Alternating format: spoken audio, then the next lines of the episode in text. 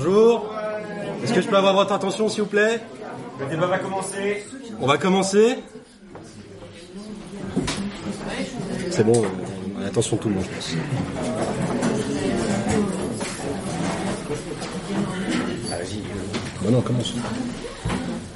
Euh, bon, on va- donc on va commencer. Je donne une toute petite indication. Donc Web et moi-même, nous faisons partie du collectif de la Griffe.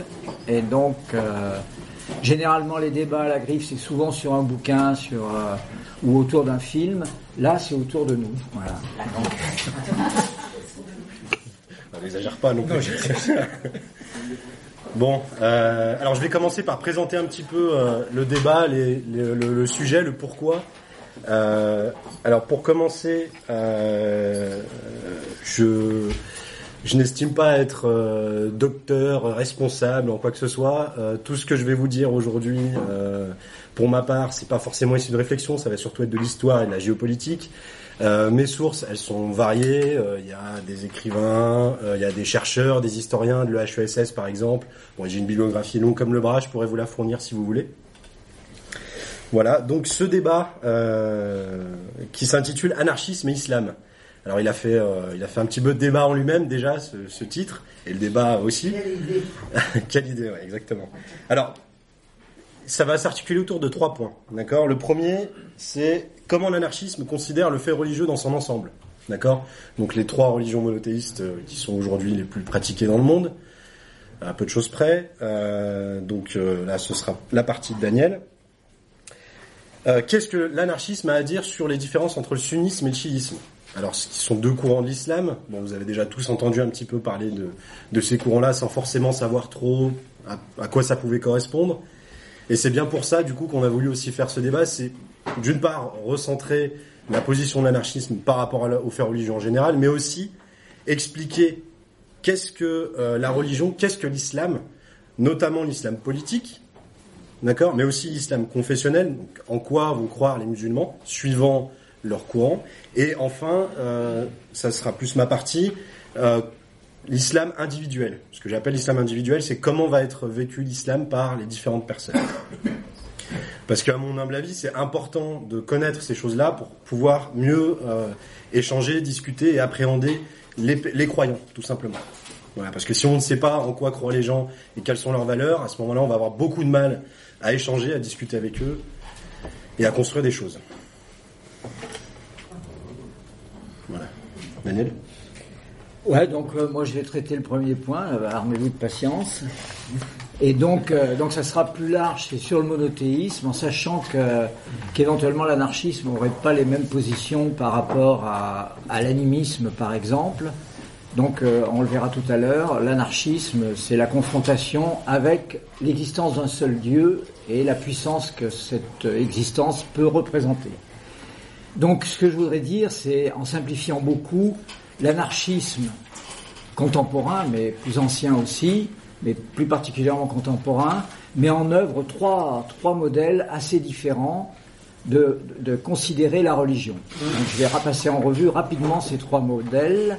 Vous m'interrompez s'il y a un point précis qui vous semble compliqué, enfin qui semble pas clair, hein, ou un mot qui est pas clair. Donc le premier modèle, c'est un modèle qu'on peut qualifier de marxiste ou de marxisant, qui s'est imposé dans les années 60-70, qui est lié au renouveau libertaire de, ces 40 dernières années. Et donc c'est une approche, alors marxisant, parce que le marxisme s'est relativement effondré, mais il a imprégné une manière de voir qu'on pourrait résumer de la façon suivante pour ce qui concerne la religion, c'est que pour le marxisme, la religion, c'est pas grand-chose. La religion, c'est une superstructure, comme l'État, on voit déjà la divergence avec les anarchistes, euh, la, religion, c'est une superstructure qui disparaîtra euh, sous les, les les effets d'une causalité qui est économique. Ce qui est déterminant, c'est l'économie, et la religion, c'est quelque chose qui survit au-dessus de, des rapports économiques, des rapports de classe et des rapports de, la lutte des classes.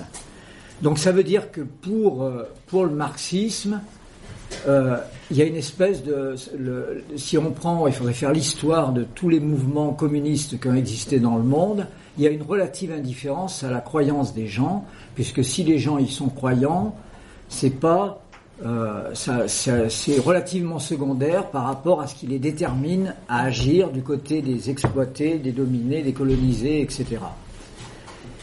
Et donc, euh, ce courant, ce premier courant qui définit un peu le, regard anarchiste sur la religion, il est, à mon avis, mais on discutera de ça si vous voulez tout à l'heure, il est très lié à tous ceux qui dénoncent l'islam- l'islamophobie, dans la mesure où la dénonciation de l'islamophobie, de la part des gens qui seraient proches de- des courants révolutionnaires ou anarchistes, considère que l'islam, ça n'a pas énormément d'importance et que si l'islam existe, donc c'est l'exemple de l'islam, si l'islam existe, l'islam c'est l'idéologie des pauvres et des dominés qu'il faut prendre comme ça et que cette idéologie s'effacera facilement quand les rapports de force de la lutte des classes et les rapports économiques se modifieront. Donc il y a une espèce de sous-estimation pas de mépris, hein, pas de mépris, mais d'indifférence et de considérer qu'elle est liée profondément à l'approche marxiste. Donc c'est le premier, euh, le premier courant qu'on peut trouver dans le courant dans le mouvement anarchiste, qui n'est pas le courant principal. Deuxième courant qu'on trouve, qui est beaucoup plus important, c'est le courant qu'on pourrait qualifier de laïque. Hein, J'ai parlé des, anti-islamophobes. Donc euh, le courant laïque, c'est un courant qui se rattache à la tradition démocratique française et européenne, qui est la démocratie. Donc le courant laïque considère que l'humanité progresse, on n'est plus dans le schéma marxiste, l'humanité progresse et cette progression, euh, elle passe par l'avènement de la science, l'avènement de la raison et la disparition des religions comme étant euh, une superstructure, non pas une superstructure comme les marxistes, mais une superstition, ce qui est un peu synonyme de superstructure. Donc la superstition religieuse disparaîtra, quitte à provoquer chez les laïcs et chez les, républicains voltairiens et tournés vers les Lumières une espèce de colère face au fait que la religion ne disparaît pas et que, c'est quand même l'abrutissement de l'humanité est tel que ça énerve les savants. euh. L'anarchisme est assez proche de ce courant pour des raisons historiques que je ne veux pas développer. Disons que l'anarchisme, historiquement, est très lié au mouvement ouvrier. C'est un anarchisme de classe, mais en même temps, il a toujours été en lien depuis euh, l'affaire Dreyfus, mais on pourrait passer, ou le général Boulanger, pour ce qui est de la France, que je connais un peu. Euh, le, le- le mouvement ouvrier a toujours été sensible aux arguments démocratiques. Donc éventuellement, ils vont, même les anarchistes espagnols ont été votés souvent à certains moments. Et il y a un lien entre la petite bourgeoisie plutôt euh, progressiste et laïque et, et un lien avec cette petite bourgeoisie et le mouvement ouvrier. Donc c'est la deuxième approche. Comme vous l'aurez remarqué, euh, tu me dis si je, pour le temps. euh, T'es bien, t'es bien. euh, comme vous l'aurez remarqué, ces deux premières approches assez différentes sont pas spécifiquement anarchistes, hein, même si la deuxième joue un grand rôle dans la pensée, dans le mouvement libertaire. Le mouvement libertaire étant laïque, anti-religieux, etc. Historiquement, c'est pas une approche vraiment, euh, c'est pas spécifiquement anarchiste. L'approche anarchiste, on la trouve, et c'est peut-être ça qu'il faudrait arriver à discuter. Elle est présente évidemment dans les deux autres courants.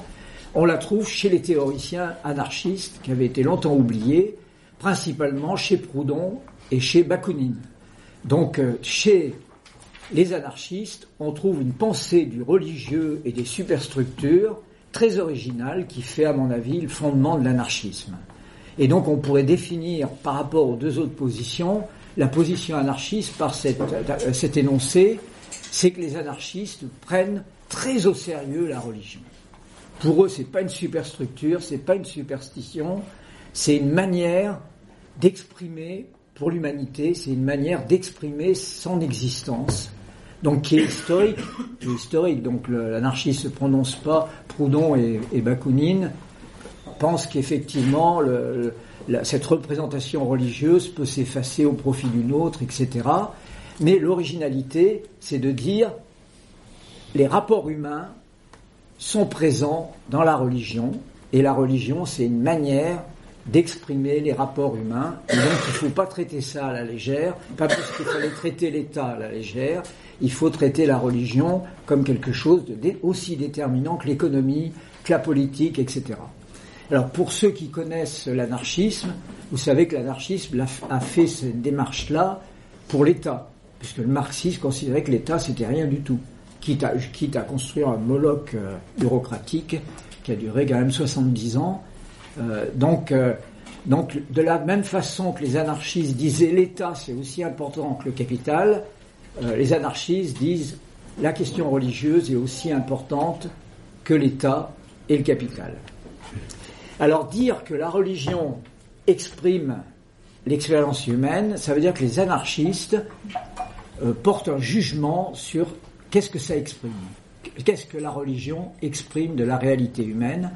Donc comme vous vous en doutez, le point de vue anarchiste est plutôt extrêmement critique sur cette représentation religieuse, la position de l'anarchisme étant de dire que la religion, elle reflète surtout les intérêts d'une classe fondée sur la domination et sur l'oppression.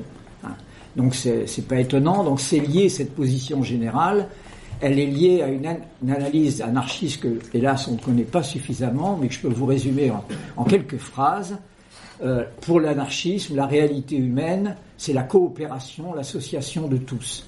Hein, si une voiture tombe en panne et que vous êtes tout seul dans une côte, vous n'arriverez pas à la pousser. Si vous êtes trois, elle sera poussée. Donc la thèse de l'anarchisme, c'est que la force sociale, donc le concept clé, c'est force collective. La force collective, elle résulte de l'association d'autres forces collectives, puisque nous-mêmes, on est un être collectif puisqu'il y a nos jambes qui répondent plus ou moins bien à l'appel quand on est vieux, et puis le foie, le cœur, etc. Et on a un combiné de forces. Et ces forces ont une résultante, et généralement la résultante, elle a toujours tendance à croire qu'elle est née toute seule de la cuisse de Jupiter, etc. Et, et donc à cacher le fait qu'elle n'existe que par la coopération euh, à la base. Est-ce que c'est clair cette idée Je la développe pas plus. Hein? D'où, d'où la force des grèves dans la société industrielle. On n'est déjà plus dans cette société. La force des grèves à la fin du 19e, c'est que le patron, il était très gros parce qu'à l'époque, pour être riche, fallait être gros. Maintenant, c'est d'être mince et bronzé. Et c'est les, ouvriers qui sont gros parce qu'ils mangent des pâtes. Non, je, plaisante. Là ça va pas. Donc le, patron était gros, il avait un gros château, une grosse voiture, pas une femme mince par contre. Et, il disait mes ouvriers, mes usines, mon château, etc. Et quand les ouvriers se mettaient en grève, il disait c'est le monde qui, se mettait euh, voilà et donc l'anarchisme ouvrier est né de cette réappropriation de la force collective par le fédéralisme et par l'association etc donc l'analyse l'analyse anarchiste de, la religion, c'est de dire quand c'était l'animisme, la réalité, cette, euh, cette résultante de la force collective, elle était dispersée dans plein de trucs. Il y avait les forgerons, donc c'était, c'était déjà un peu trompeur, mais du moins c'était dispersé. Le monothéisme, c'est la centralisation, la puissance religieuse, cette, cette impression on est à 5, on pousse une voiture et on dit c'est Dieu qui pousse la voiture parce que c'est un miracle comment moi j'appuie le doigt. Enfin, imaginez euh, le président des États-Unis déclenchant la bombe atomique, il suffit qu'il appuie le doigt et il a le sentiment d'être euh, la cause d'un grand nombre de choses comme ça. Donc pour la pour l'anarchisme, le, schéma est très simple. Euh, je n'ai pas la formule exacte de Proudhon, Bakounine reprend ça, c'est de dire il y a le capital c'est des analogues. Il y a le capital, ce que le, le capital fait sur les rapports économiques, l'État le fait sur les rapports politiques, et Dieu le fait sur les, relations symboliques. Donc Dieu, c'est l'analogue du capital et de l'État, et c'est pour ça qu'il faut détruire cette clé de voûte d'une société fondée sur la centralisation et l'exploitation autour des rois, des patrons et du capital, etc.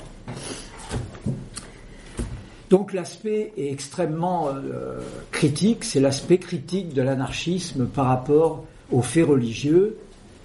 Mais il y a un deuxième aspect très important où les représentations religieuses vont amener, vont quand même dire quelque chose de précieux sur l'humanité. Alors pour saisir cette importance et pour montrer comment l'anarchisme est radical sur ce terrain-là, euh, Bakounine a une formule, on prête à, Bakounine une formule, j'ai pas retrouvé la référence exacte, une formule qui permet de bien saisir comment l'anarchisme donne de l'importance aux faits religieux et quelle est sa position par rapport aux faits religieux. Vous vous souvenez que Voltaire, vous avez dû voir ça à l'école, Voltaire qui était déiste, hein, Il était déiste parce qu'il pensait que s'il n'y a pas Dieu, le peuple va faire ce qu'il veut et ça va être l'anarchie, quoi. Enfin, en gros, voilà. Donc, euh, donc Voltaire était déiste, en fait il croyait en rien du tout, mais enfin, bon, enfin bref, j'aime pas Voltaire comme vous avez remarqué, mais c'est pas grave. Oui, alors de, donc Voltaire avait cette formule si Dieu si Dieu n'existait pas, il faudrait l'inventer pour que le peuple se tienne tranquille. donc Bakounine reprend ça et il a une formule terrible que je vous livre. Il dit si par malheur Dieu existait, il faudrait s'en débarrasser. Et je pense que la radicalité de l'anarchisme apparaît dans cette pensée, étant entendu que, Dieu représente tout simplement la centralisation. D'où, et j'aurais presque fini, d'où deux, deux autres évaluations, là elle est très négative, hein, mais il y a deux évaluations qui sont beaucoup plus positives, c'est-à-dire que l'anarchisme va reconnaître dans les représentations religieuses l'expression d'une expérience humaine que l'anarchisme essaye d'exprimer autrement. Hein, c'est ça Donc le deuxième, la deuxième et puis la troisième est plus importante. La deuxième, elle peut paraître anecdotique, mais elle l'est pas complètement. Et elle est liée à un problème qui se pose au monothéisme, que ce soit le monothéisme juif, chrétien ou musulman. Ce problème, c'est le problème du mal. Dieu, une fois que tout est concentré, avant, quand il y avait plein de dieux, il y avait des dieux plus ou moins bons, méchants, etc. Euh, il y en avait qui étaient bons dans tel domaine. Pour les usuriers, ça, leur permettait de gagner beaucoup d'argent, mais c'était pas très bon pour celui qui empruntait. Enfin bref, mais chacun avait ses dieux à lui. Quand tout est centralisé dans un seul Dieu, le grand dilemme très ancien, c'est où Dieu est tout puissant et il accepte le mal, ou Dieu accepte le mal et donc il est méchant. Dieu, où il est, tout puissant est méchant, où il est, où il est bon, mais il n'est pas tout puissant puisqu'il tolère le mal. Donc dans l'histoire des monothéismes, vous allez constater qu'il y a eu des tentatives de résoudre le problème et essentiellement la manière de le résoudre, c'est de dire il y a deux dieux, un dieu bon et un dieu mauvais. Donc on retrouvera ça en Iran avec euh, le manichéisme, etc. Donc deux dieux, mais le monothéisme, évidemment, n'accepte pas l'existence de deux dieux, puis ça, on, est, on tombe dans des impasses euh, de vouloir concentrer le mal d'un côté, enfin, sauf avoir une GPU particulièrement efficace, sinon on n'arrive pas à, faire ça. Donc là, dans la, dans la mythologie des trois monothéismes, il y a une, forme, une façon de le, de le présenter, c'est là que l'anarchiste, ça l'intéresse, ça l'intéresse, c'est la figure du diable. Le diable, c'est pas un Dieu, c'est pas un équivalent de Dieu. Je vous rappelle qui est le diable. C'est quelqu'un qui s'est révolté contre Dieu.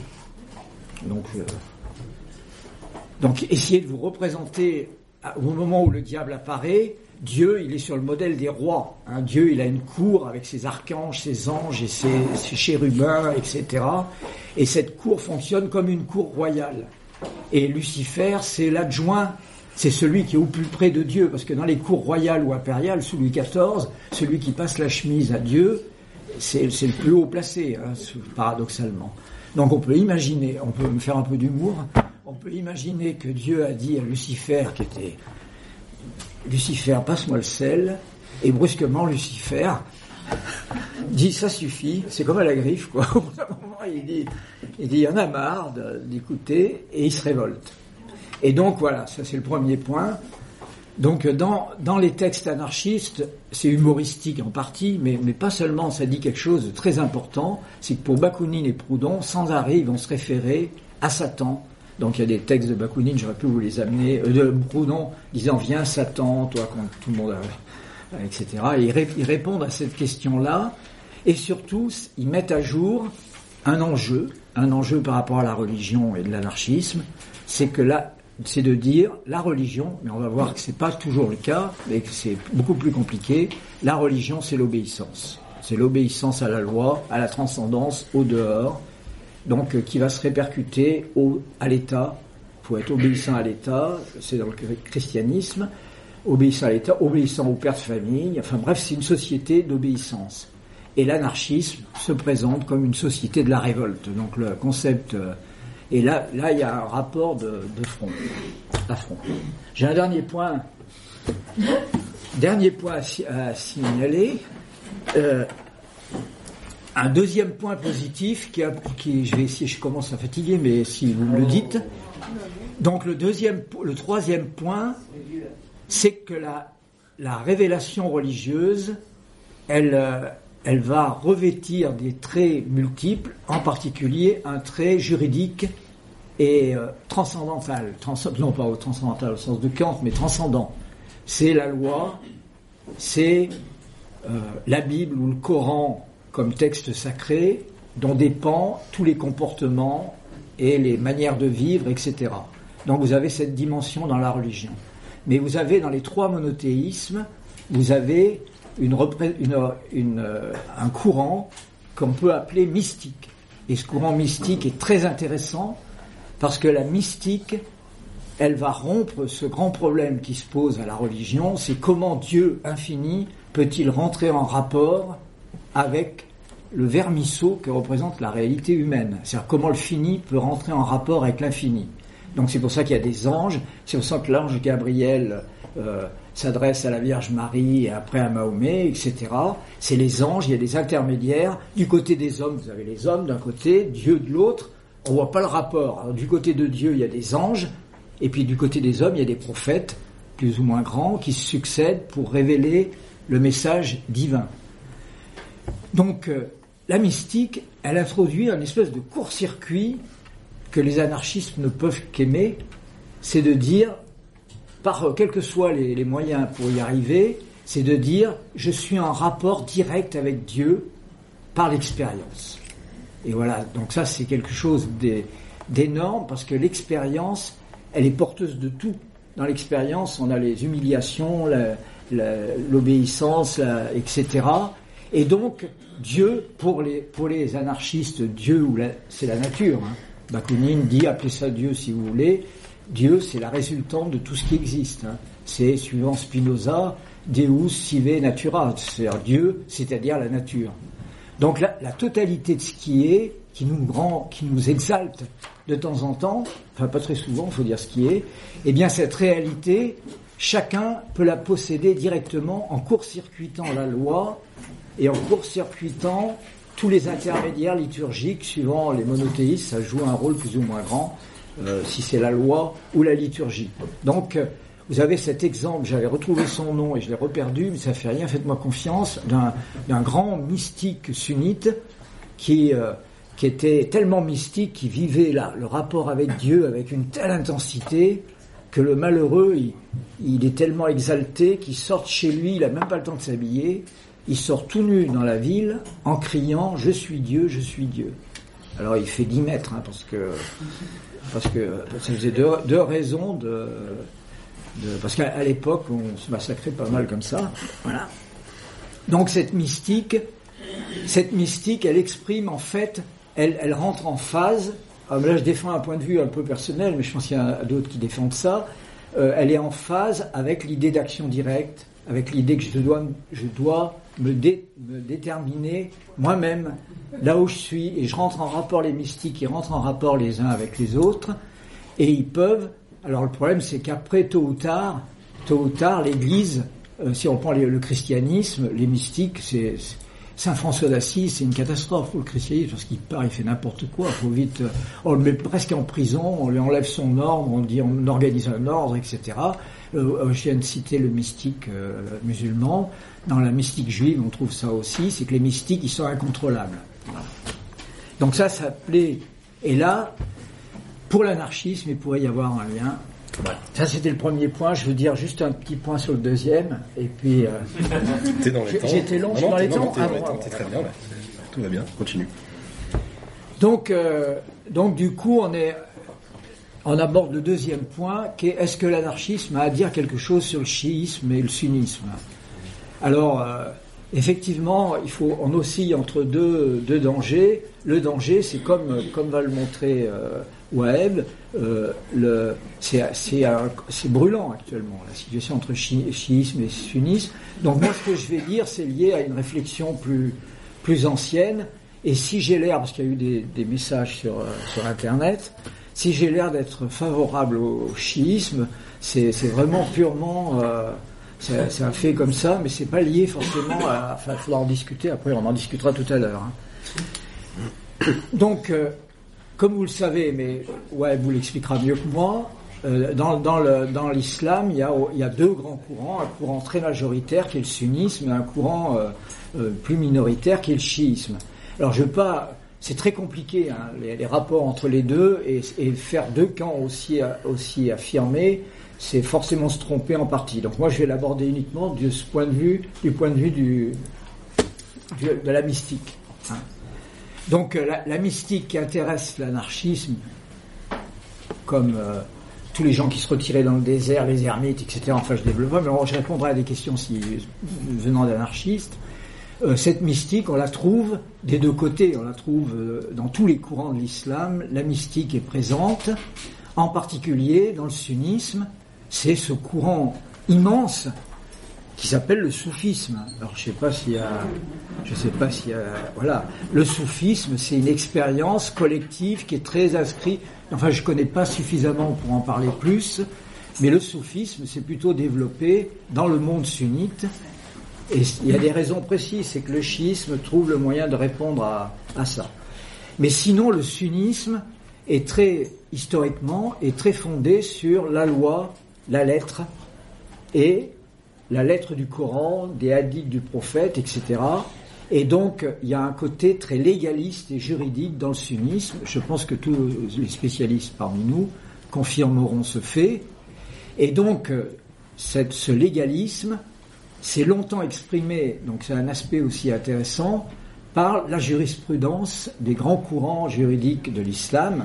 Et donc, cette jurisprudence, elle ouvrait, elle ouvrait par le droit, elle ouvre aux réalités humaines. Parce que la jurisprudence, c'est la loi, le, les textes disent ça, mais la vie, elle change. Hein, et elle est toujours compliquée. Pour les anarchistes, alors c'est clair, tout est singulier, il y a des situations singulières, etc. Donc la loi, elle est obligée de se confronter au réel et de s'adapter à cette réalité.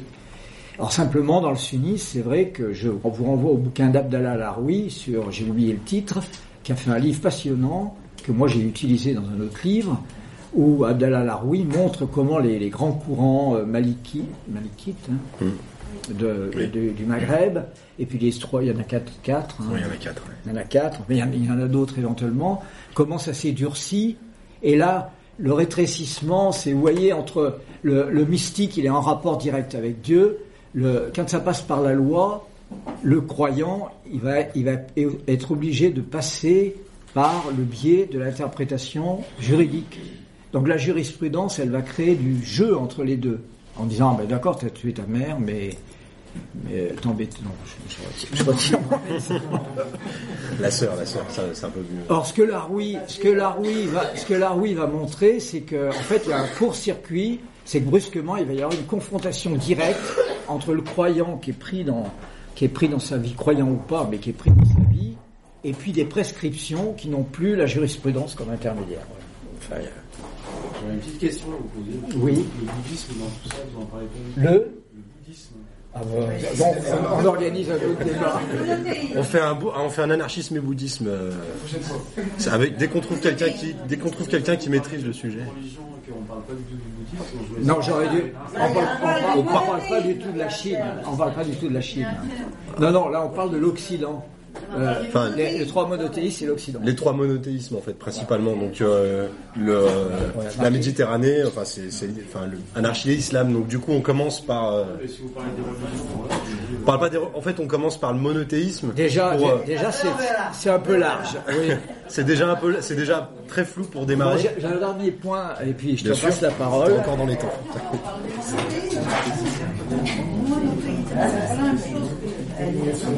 Voilà, donc, euh, donc là c'est, je vais dire une, chose qui est une chose qui est plus qui est plus dans la réalité, mais même si ça se discute, hein, donc après on pourra discuter de ça. Et puis plus mon jugement personnel, donc où effectivement, euh, effectivement chacun prend position, puis ça annonce que nous on va tous faire les uns après les autres. C'est-à-dire, quelle est une des différences qui intéresserait l'anarchisme? J'ai toujours qu'un point de vue anarchiste, hein, parce que le, entre le chiisme et le sunnisme. C'est que le, le, le, sunnisme, il a plutôt été du côté de la loi et de la transcendance. Voilà. Mon vocabulaire ne doit pas être très bon. Donc, par exemple, je vous renvoie à un débat passionnant des débuts de l'islam c'est est-ce que le Coran a été créé ou est-ce qu'il est incréé? Vous, savez, vous êtes peut-être au courant. C'est est-ce que le Coran, comme les évangiles chrétiens ou la Bible, est le résultat d'une, de, donc vous voyez bien que si le Coran a été créé, il y a des courants théologiens musulmans qui ont défendu ça, si le Coran a été créé, il est lié à la réalité humaine, il a fallu employer les mots, euh, une langue, une grammaire, etc. Si on dit qu'il a été incréé, c'est qu'il tombe comme les, les, dix commandements euh, en haut du Sinaï pour Moïse. Donc le sunnisme va plutôt être de ce côté-là, donc du côté de la loi et de l'application de la loi. Le chiisme introduit un truc un peu, un peu fou, disons-le, mais les anarchistes aiment beaucoup les trucs un peu fous, c'est qu'il va dire la transmission du message religieux, il passe pas seulement par les textes, mais il passe par la vie et l'expérience. Alors au début c'est la famille du, prophète, hein, Ali, donc son gendre et un membre de sa famille, et puis euh, après ce sera les imams qui vont succéder. Donc la transmission, elle passe voyez, est-ce que c'est assez clair on retrouve, Ce qui est passionnant, c'est qu'on retrouve ça dans le christianisme. Mm-hmm. Au début du christianisme, il y a la lutte entre les, les compagnons de Jésus, les apôtres, et la famille de Jésus, qui dit, nous on a des choses à dire, des choses à dire sur Jésus, parce qu'on le connaissait bien, il était de notre famille. De la même manière, je ne veux pas faire de provocation inutile, de la même manière qu'il y a un évangile apocryphe, donc qui ne fait pas partie du canon chrétien, qui est l'évangile de Madeleine, qui a été retrouvé dans des, greniers en, Égypte, qui fait que Marie-Madeleine dit Moi j'ai des choses à dire. Là, c'est le grand scandale, parce que si Marie-Madeleine, je ne parle pas du roman L'eau de rose qui circule, mais si Marie-Madeleine a des, choses à dire, c'est des secrets de l'oreiller, si je puis dire. Enfin, donc, euh, Et donc, j'arrêterai là. Le chiisme, il va donc introduire, il va introduire l'idée que la, la, révélation, alors on va traduire en termes anarchistes, l'expression de la vie humaine, elle n'est pas close avec la fin, avec Mahomet et la fin de la, de la révélation. Pour les chiites, et ça c'est une idée assez intéressante, alors je suis influencé par Corbin, donc Corbin qui est un grand pour les chiites, ça fait commencer, puisque maintenant tout est, tout est dit, il n'y a plus qu'à essayer de le vivre et l'exprimer. Le... Et du coup, du coup, il y a cette idée qu'il y a des mystères cachés, c'est-à-dire que la réalité, elle est bien plus complexe, elle ne dépend pas de la loi, mais elle dépend de la réalité vécue par les courants. D'où, d'où le fait que le chiisme est assez anarchique, et ça va donner naissance à, des, à un grand nombre de sectes, un grand nombre de, ça va donner naissance à des églises, un peu comme le christianisme, parce que, évidemment, si chacun, s'il n'y a qu'une loi appliquée, c'est facile à dire, euh, euh, je sais pas, tu ne laisses pas pousser la barbe, on va te, te punir.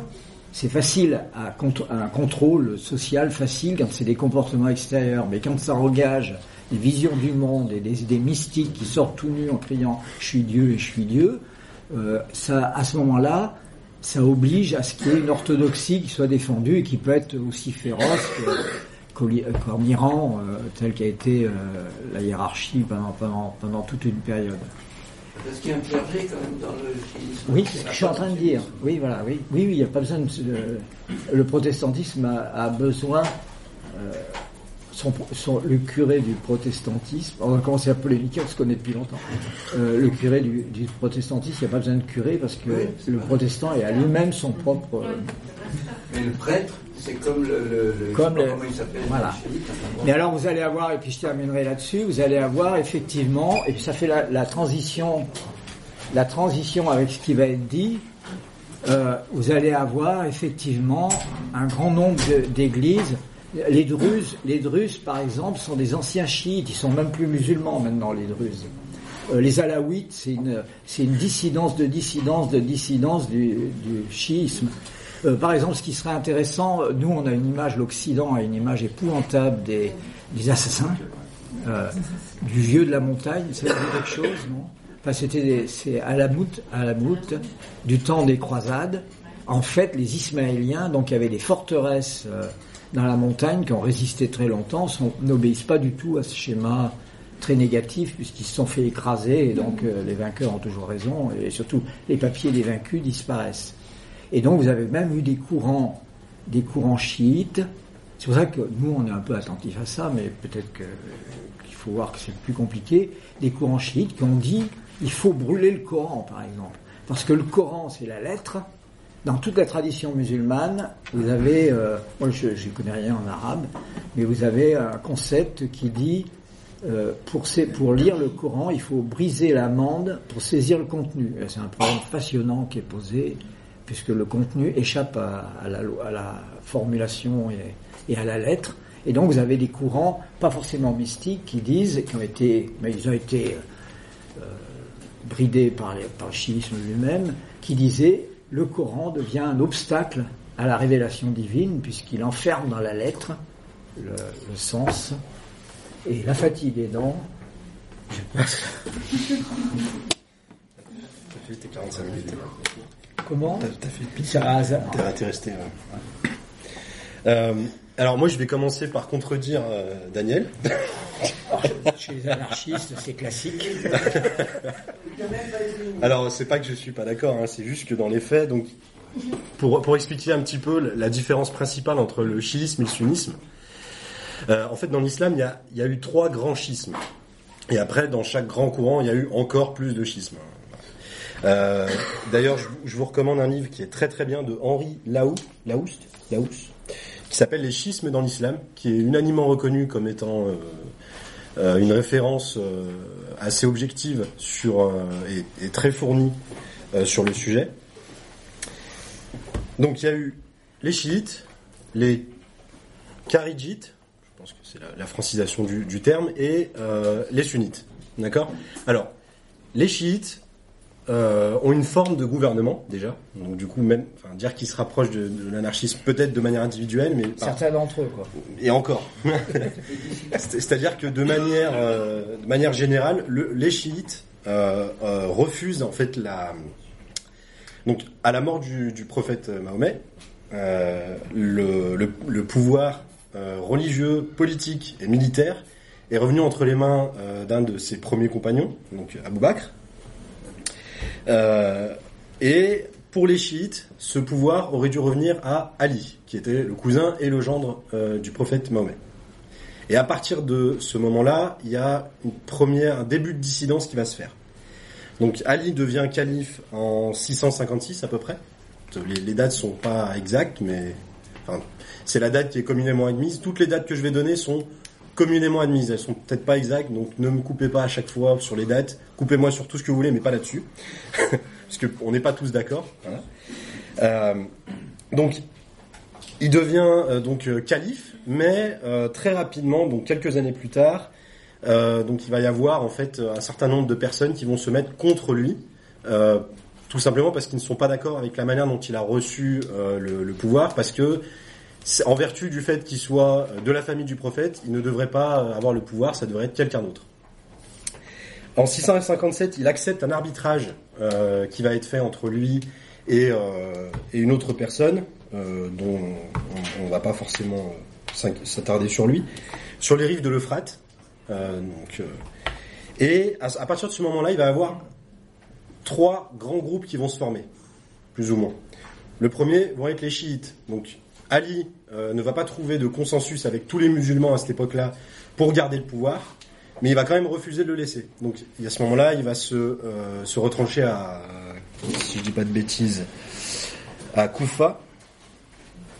C'est ça. Donc avec euh, les personnes qui vont le suivre, donc là, donc vont être les chiites à partir de ce moment-là, donc ils vont partir du principe que le pouvoir religieux doit revenir à un descendant de Mahomet, d'accord? Donc euh, par le sang. Donc pour eux c'est très important et que le Coran ne contient pas. Enfin, normalement l'islam c'est ce qu'on appelle la sunna, donc le Coran et les hadiths, donc les paroles rapportées du prophète.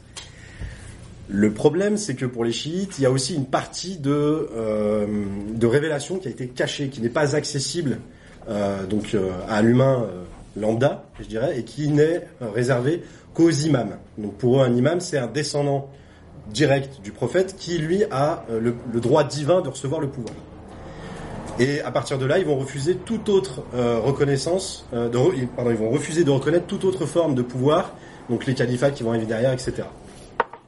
Donc en face de ça, on va avoir aussi les Kharidjites, donc c'est une, une frange qui va euh, accuser Ali d'avoir accepté un arbitrage humain alors que son pouvoir, étant donné que c'était pour diriger l'ensemble des croyants, devait venir de Dieu. Donc s'il a accepté un arbitrage humain, c'est qu'il n'était plus d'accord avec... euh, Enfin, c'est que du coup, il n'était pas en accord avec sa fonction. Ils étaient chiites, donc. Alors non, ils étaient. Début, euh, non. alors non, en fait, ils étaient pas vraiment. euh, ils étaient comment dire Au départ, ils étaient euh, loyaux à Ali, et quand ils se sont rendus compte que, enfin, c'était vraiment euh, Ouais, la, la ouais, soupe excuse-moi, primordiale des, des musulmans. Et à partir du moment où ils se sont rendus compte qu'il s'est soumis donc à un arbitrage humain, enfin qu'il a accepté de se soumettre à un arbitrage humain, même si au final il ne l'a pas fait, ils ont décidé donc de euh, de ne plus le suivre. Et de l'autre côté, on va avoir donc le, reste des musulmans qui vont eux suivre euh, des chefs qui seront décidés euh, au consensus et en, en réalité très souvent par des, des conflits familiaux. Donc en fait, ça va être des grandes familles qui vont prendre les pouvoirs. Voilà, les les, euh, les Omeyyades, les Fatimides, enfin voilà. Donc il y a eu beaucoup de dynasties. Je vais pas faire, refaire l'historique, ce, ce serait long et ça pas, pas vraiment le sujet. Mais tout ça pour dire que euh, de- des débuts de l'islam euh, jusqu'à même aujourd'hui, euh, j'y reviendrai après, on a vraiment des luttes de famille. C'est des luttes de clans et de famille. Euh, sachant que le, monde arabe n'était pas encore unifié à l'époque, c'était des grands, des clans, des familles qui se réuni- réunissaient dans des villes et qui étaient dirigées au consensus très souvent et aussi euh, donc par des, assemblées d'élus. Donc l'Arabie Saoudite, enfin l'Arabie de l'époque était, euh, il y en a qui écrivent République. Je suis pas vraiment d'accord avec ça, mais voilà, par une assemblée d'élus qui en réalité c'était les, riches marchands qui, qui dirigeaient donc le commerce de la religion, enfin des différentes religions qui se rassemblaient à la Mecque, euh, et euh, évidemment des caravanes, et qui ensuite donc ont pris une part très importante dans ce qui a suivi euh, dans le monde arabo-musulman. Donc par l'expansion, le- les conflits sont restés. Donc après, il y a eu les chiites sont ont failli disparaître, puis ensuite euh, ils sont revenus. Donc il y a eu toute une histoire très longue pendant tout le- l'ensemble de, l'histoire de l'empire arabo-musulman. Euh, mais ils ont été toujours plus ou moins tolérés, d'accord? Tout simplement parce que même au sein du sunnisme, il y a énormément de courants différents. Donc ce qu'il faut bien comprendre, c'est qu'en réalité, dans l'islam, il il y a très peu de courants qui ne reconnaissent pas de chef direct ou indirect. Pour une raison très simple. Dans le, dans le Coran, que ce soit dans le Coran ou dans ce qu'a dit, euh, dans ce qu'a dit ou ce qu'aurait dit le prophète euh, Mahomet, à aucun moment il n'y a une explication quant à euh, la gestion politique des musulmans. Et ça, ça pose un très gros problème. Parce que du coup, comme il n'y a pas de gestion politique, il y a des conseils sur comment se comporter vis-à-vis d'un groupe, mais il n'y a pas d'explication claire sur qui doit être le chef, comment il est choisi, euh, quel doit être son statut, est-ce que c'est le chef des croyants, est-ce que c'est le chef politique, est-ce que c'est un chef militaire ou autre? Et à partir de là, ça pose un gros problème. Parce que du coup, il y a plusieurs écoles, celles qui, comme les chiites, vont dire ça doit être un descendant du prophète, et puis on a les kharidjites qui disent ça doit être Dieu qui, d'une manière ou d'une autre, nous instaure un chef, qui aujourd'hui, les, les, ont aujourd'hui quasiment disparu, il reste... euh, il en reste très très peu. Euh, tout, tout, tout. Et donc les sunnites qui se sont euh, séparés en plein de courants divers qui vont choisir leur chef de manière très variée. Donc il y a ceux qui sont devenus derrière, donc ceux qu'on retrouve aujourd'hui, on va avoir par exemple les wahhabites, euh, qui est une forme sunni, euh, une forme salafiste de l'islam politique en Arabie Saoudite, qui eux donc choisissent une famille et disent voilà c'est une famille royale, il doit y avoir un lien de parenté avec Mahomet, c'est eux qui dirigent point.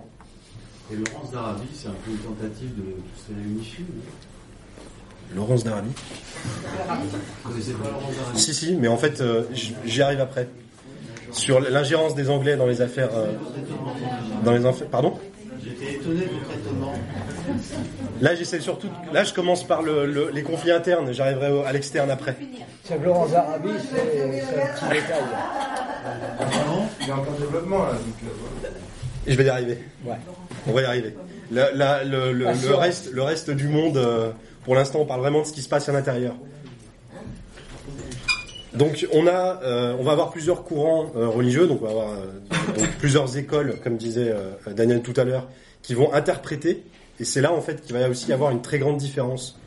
il y a donc ce qu'on appelle l'interprétation, d'accord, des textes et des hadiths, qui euh, en général font jurisprudence et aussi sont souvent issus de consensus et qui vont servir à diriger. euh, enfin, chaque individu va accepter ou non ces consensus et gérer sa vie en fonction. Alors, je vais donner un exemple que tout le monde connaît, le voile, par exemple.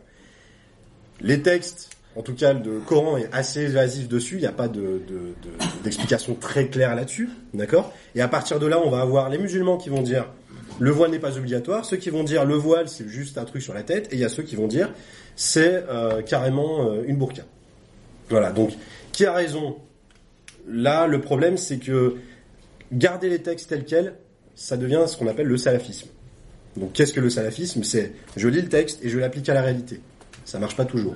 On voit les résultats aujourd'hui, notamment en Arabie Saoudite, ça pose de gros problèmes vis-à-vis euh, bah, de, l'oppression que les gens subissent. Euh, donc je, reviendrai sur le wahhabisme après. Et puis ensuite, on a les différentes écoles, euh, dont les Malikites. Donc les Mali- l'école malikite qui est majoritaire au Maghreb, euh, en Égypte, en Libye, etc. C'est donc l'utilisation donc du Coran, des hadiths et des, des habitudes des musulmans à Médine pendant que Mahomet vivait. Voilà, donc ça se base sur un ensemble de textes, euh, de, de choses rapportées sur ce que le prophète aurait dit ou fait. Donc ça, ça dépasse même le, le cadre des hadiths. Et euh, ça ne met toujours pas en place de système politique. Et du coup, c'est vrai que euh, on se retrouve avec plein d'expressions différentes. La monarchie du Maroc, euh, la République euh, démocratique algérienne, démocratique algérienne. Euh, on va avoir euh, les, euh, les différentes monarchies ensuite, donc la République islamique en Iran, qui, qui élit à la fois son chef politique et aussi donc l'ayatollah, le chef religieux, qui d'ailleurs en réalité n'est pas vraiment élu par le peuple, mais qui va être élu par un conseil de, de ce qu'on pourrait appeler des sages qui eux-mêmes sont censés être issus du peuple. Voilà. Bon, dans les faits, c'est plus une oligarchie religieuse, la République islamique d'Iran, que vraiment. Voilà. Mais ce qu'il faut bien comprendre, pardon, c'est les chiites. Voilà. Donc, ce qu'il faut bien comprendre, c'est que pour chacun de ces courants, le courant d'à côté est un hérétique, à plus ou moins grande échelle. D'accord? Donc, pour les, chi- pour les chiites, les sunnites, et pour les sunnites, les chiites sont des hérétiques. D'accord? Pour beaucoup de raisons, notamment euh, la relation avec euh, Ali, c'est-à-dire que pour beaucoup de chiites, Ali est un prophète et non pas euh, un homme.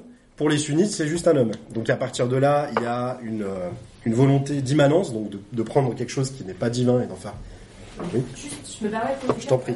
Euh, on ne considère pas qu'il est un prophète, mais un imam en fait. Et dire que c'est un prophète, ça va complètement euh, euh, enfin, à l'encontre même de la foi musulmane qui est reconnue par tous. Alors, Justement, les alors t'as certes, alors t'as les alaouites par exemple, Mhm.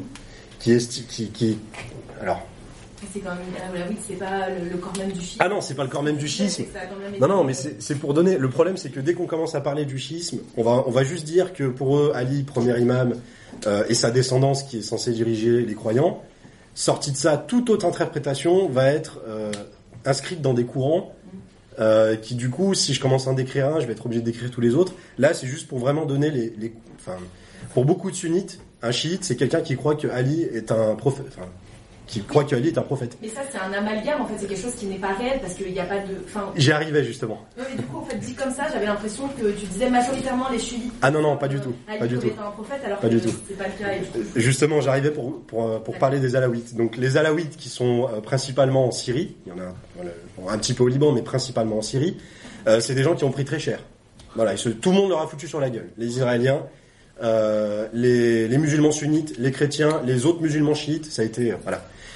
Et du coup, c'est aussi dû à l'incorporation euh, dans l'islam de beaucoup de religions d'origine. Donc l'islam s'est répandu très très vite et il y a eu beaucoup de mélanges avec des croyances euh, qui étaient déjà installées, notamment le zoroastrisme pour certains courants du chiisme et pas tous évidemment.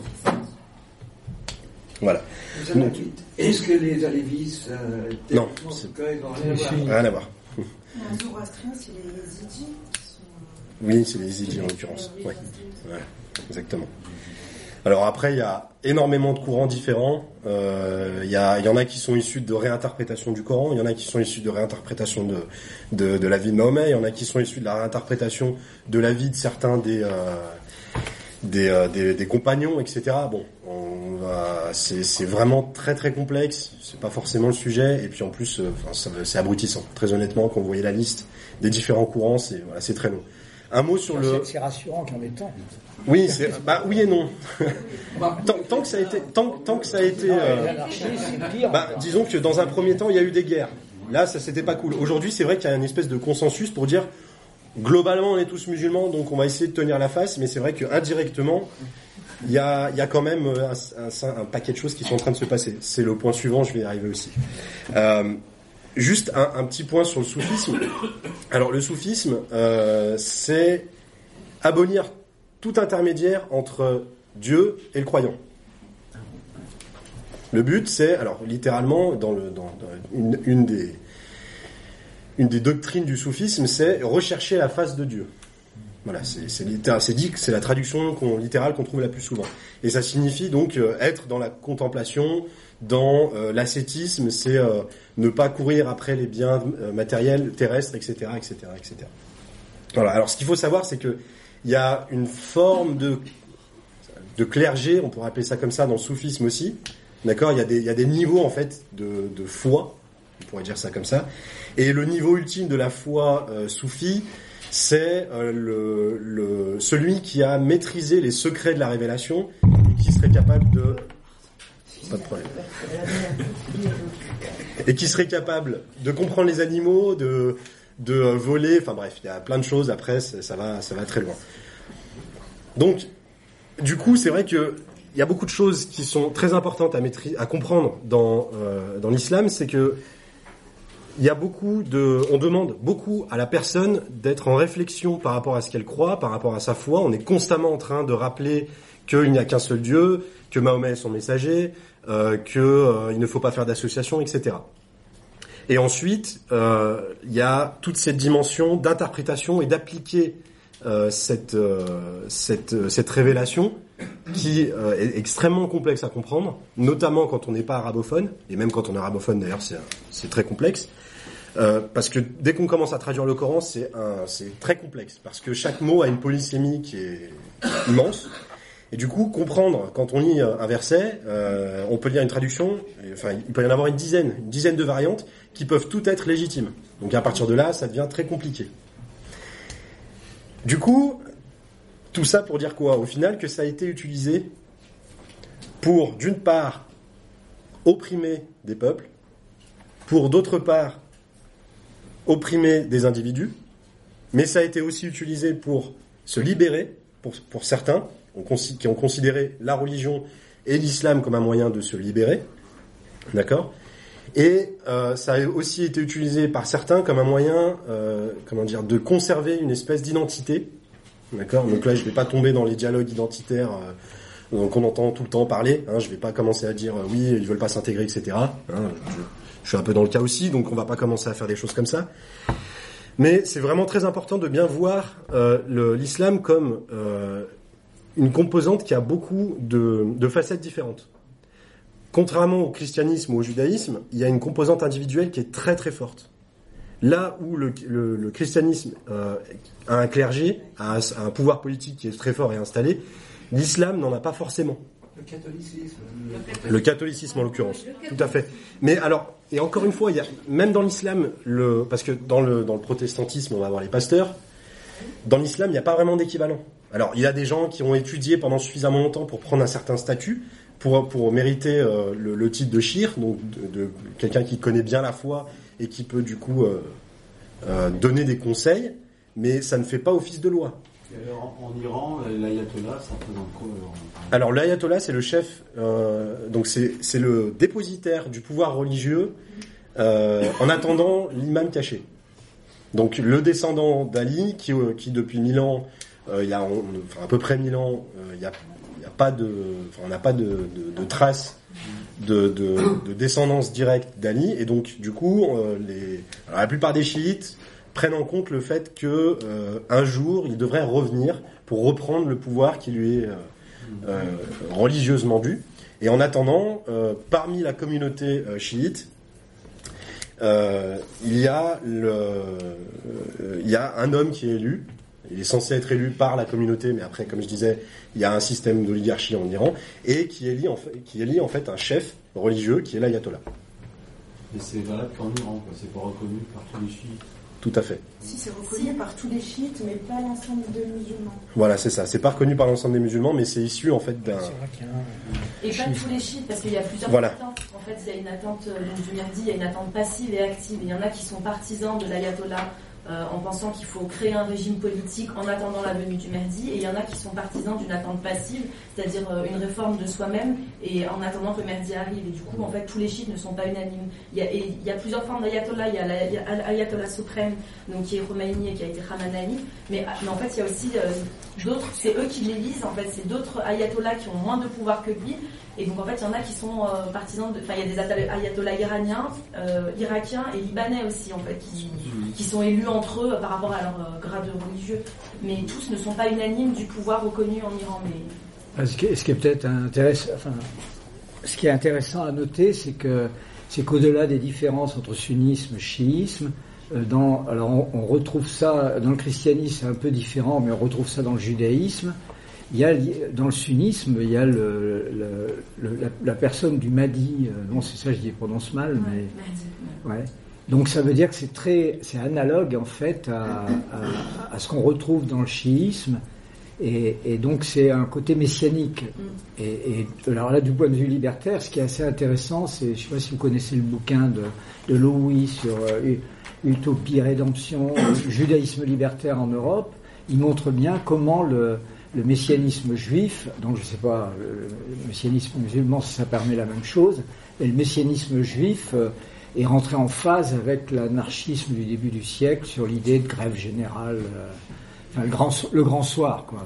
Le grand soir ana- anarcho-syndicaliste à, à avoir avec le Mahdi, voilà. Avec euh, tous les, enfin, tous les ambiguïtés de la, de la question, quoi. Mais là, là où j'ai pas compris un truc, c'est que tu disais la religion musulmane n'est pas à la recherche du pouvoir, contrairement à la religion ca- catholique avec le, avec le clergé. Non, j'ai pas dit, j'ai pas dit que c'était pas la, re- la recherche du pouvoir. Ce que j'ai dit, c'est qu'il n'y a pas de, euh, en tout cas pour la plupart des courants sunnites, il n'y a pas de d'église. Il n'y a pas de clergé.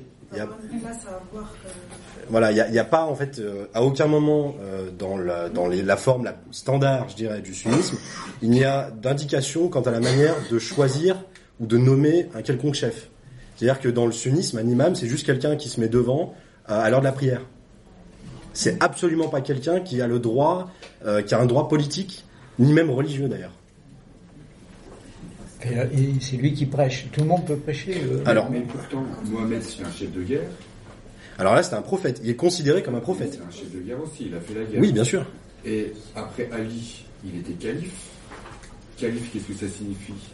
Alors c'est celui qui est dépositaire après Mahomet du pouvoir religieux, politique et militaire. Donc, il avait un pouvoir aussi temporel. Oui, Temporel. bien sûr. Ça que. Mais du coup, le problème, c'est que, alors, une des raisons pour lesquelles il y a eu le schisme, c'est que, étant donné qu'il n'y a pas d'instruction claire quant, à la, le, au, quant au choix d'un chef politique, c'est ce qui a conduit au premier grand schisme de l'islam. Parce que du coup, euh, Ali était reconnu par certains et pas par d'autres. Alors après, les raisons, c'était euh, des raisons économiques et politiques, des raisons familiales, notamment. euh, en fait, j'avais la famille du prophète qui, se, qui était contre d'autres familles qui avaient pris du pouvoir pendant les deux califats précédents. D'accord? Mais du coup, euh, comment dire, Ali n'avait, pour certains, aucune légitimité à prendre le pouvoir. Et du coup, ça, derrière, ça, ça provoque Le, le pouvoir religieux. tous les pouvoirs. Tous les pouvoirs. Tous. Il n'y a aucune explication euh, dans le Coran ou les hadiths ou quoi que ce soit qui, explique comment choisir un pouvoir, un, pardon, comment choisir un pouvoir, un système euh, politique ou, ou, ou, euh, ou militaire. Il n'y a aucune explication. Il n'y a rien. Le problème, c'est que Mahomet, c'était un homme, quoi. C'était pas un dieu comme Jésus. Nous, enfin, il est mort, il a dit, démerdez-vous, en gros, quoi. Et faites comme, enfin, bon, il a, il a laissé. Alors, justement, c'est aussi là qu'il y a des choses qui sont un peu... Il y a des débats parce que il y a, il y a, il y a, il y a un- un- une, une chose rapportée par Mahomet, euh, par, pardon, un hadith rapporté de Mahomet qui, où euh, en fait il dit qu'il est très proche d'Ali. Alors le problème c'est que c'est, littéralement, c'est sur ce mot proche, c'est sur ce mot proche que, que, que, le schisme prêt aurait commencé, voilà, dans la version romancée de l'histoire. C'est-à-dire que pour les chiites, quand Mahomet se dit proche d'Ali, il se dit proche comme euh, si c'était son successeur. Et de plus, Mahomet n'ayant pas eu de descendance mâle, ça a posé de gros problèmes à son décès.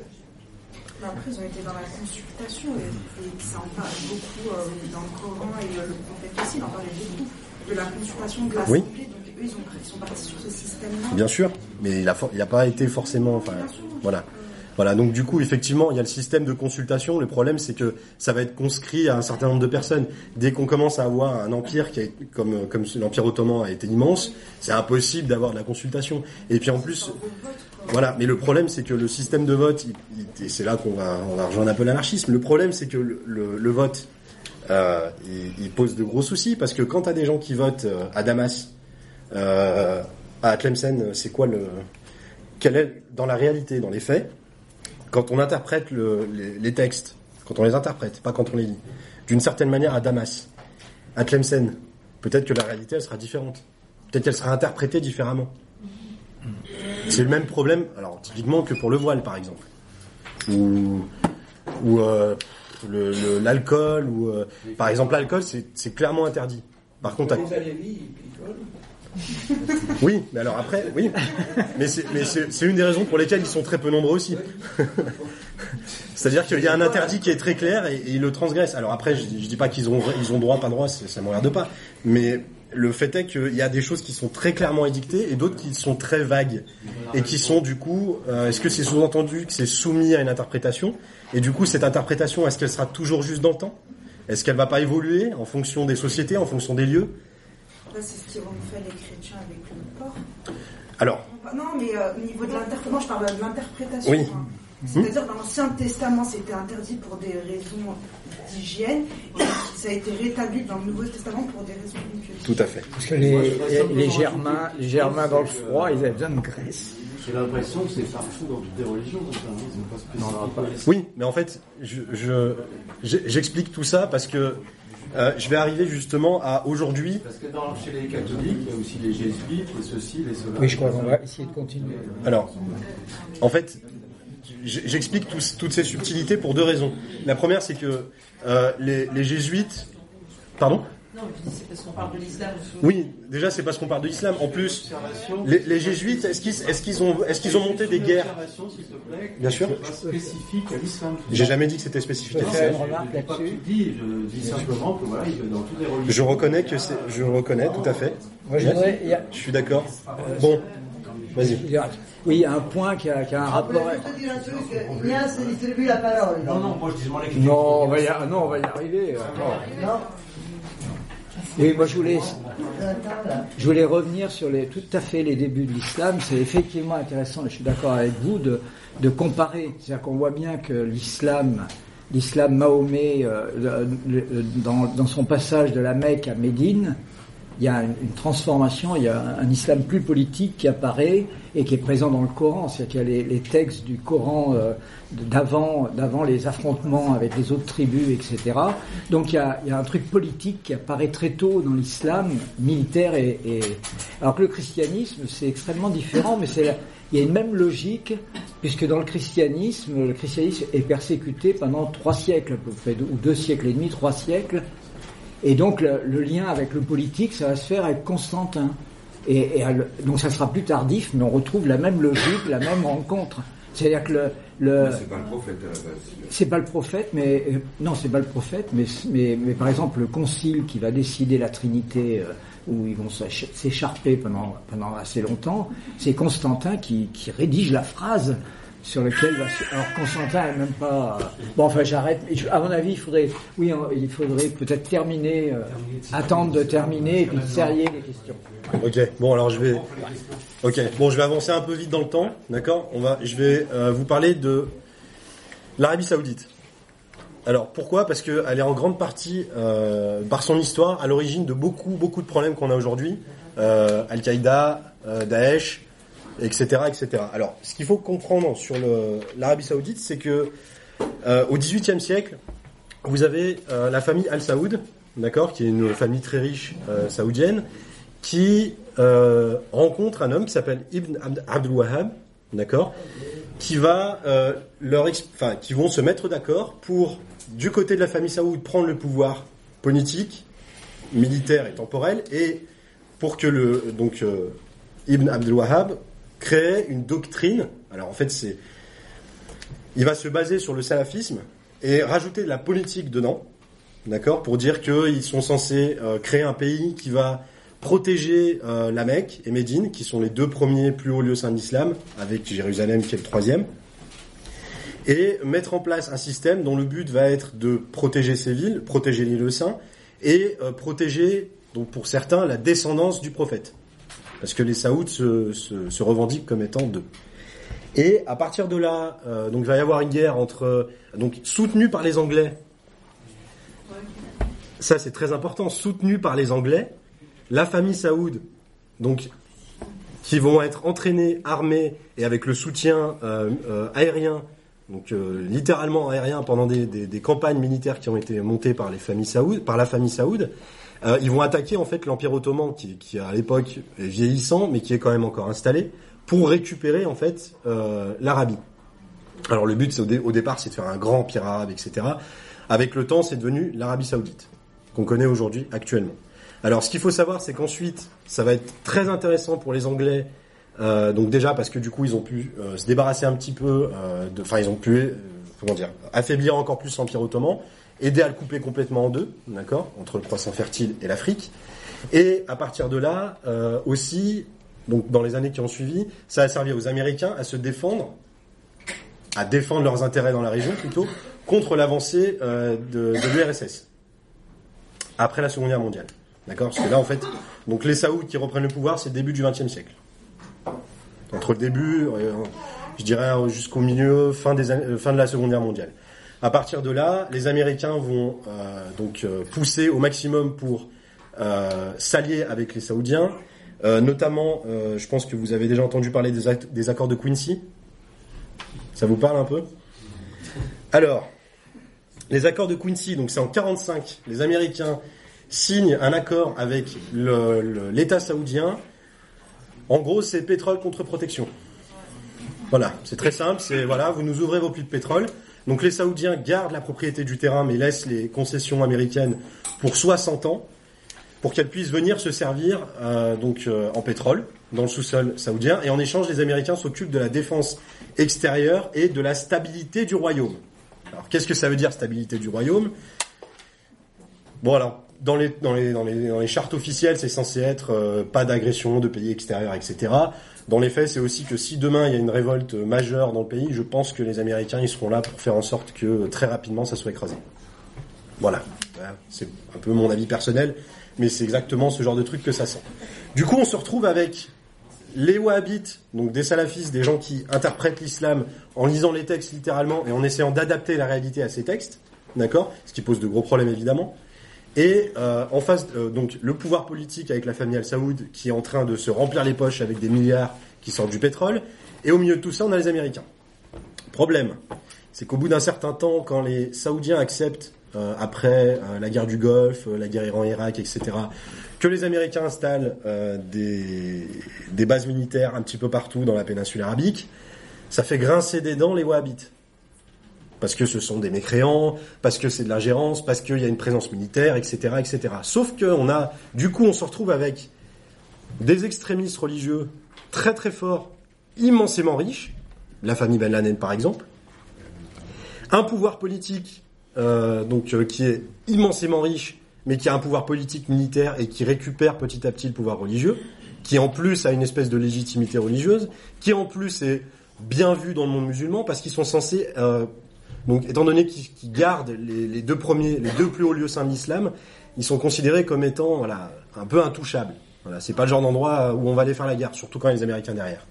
Et on a en plus de ça, donc les Américains qui font l'ingérence. Bon, on connaît l'impérialisme américain.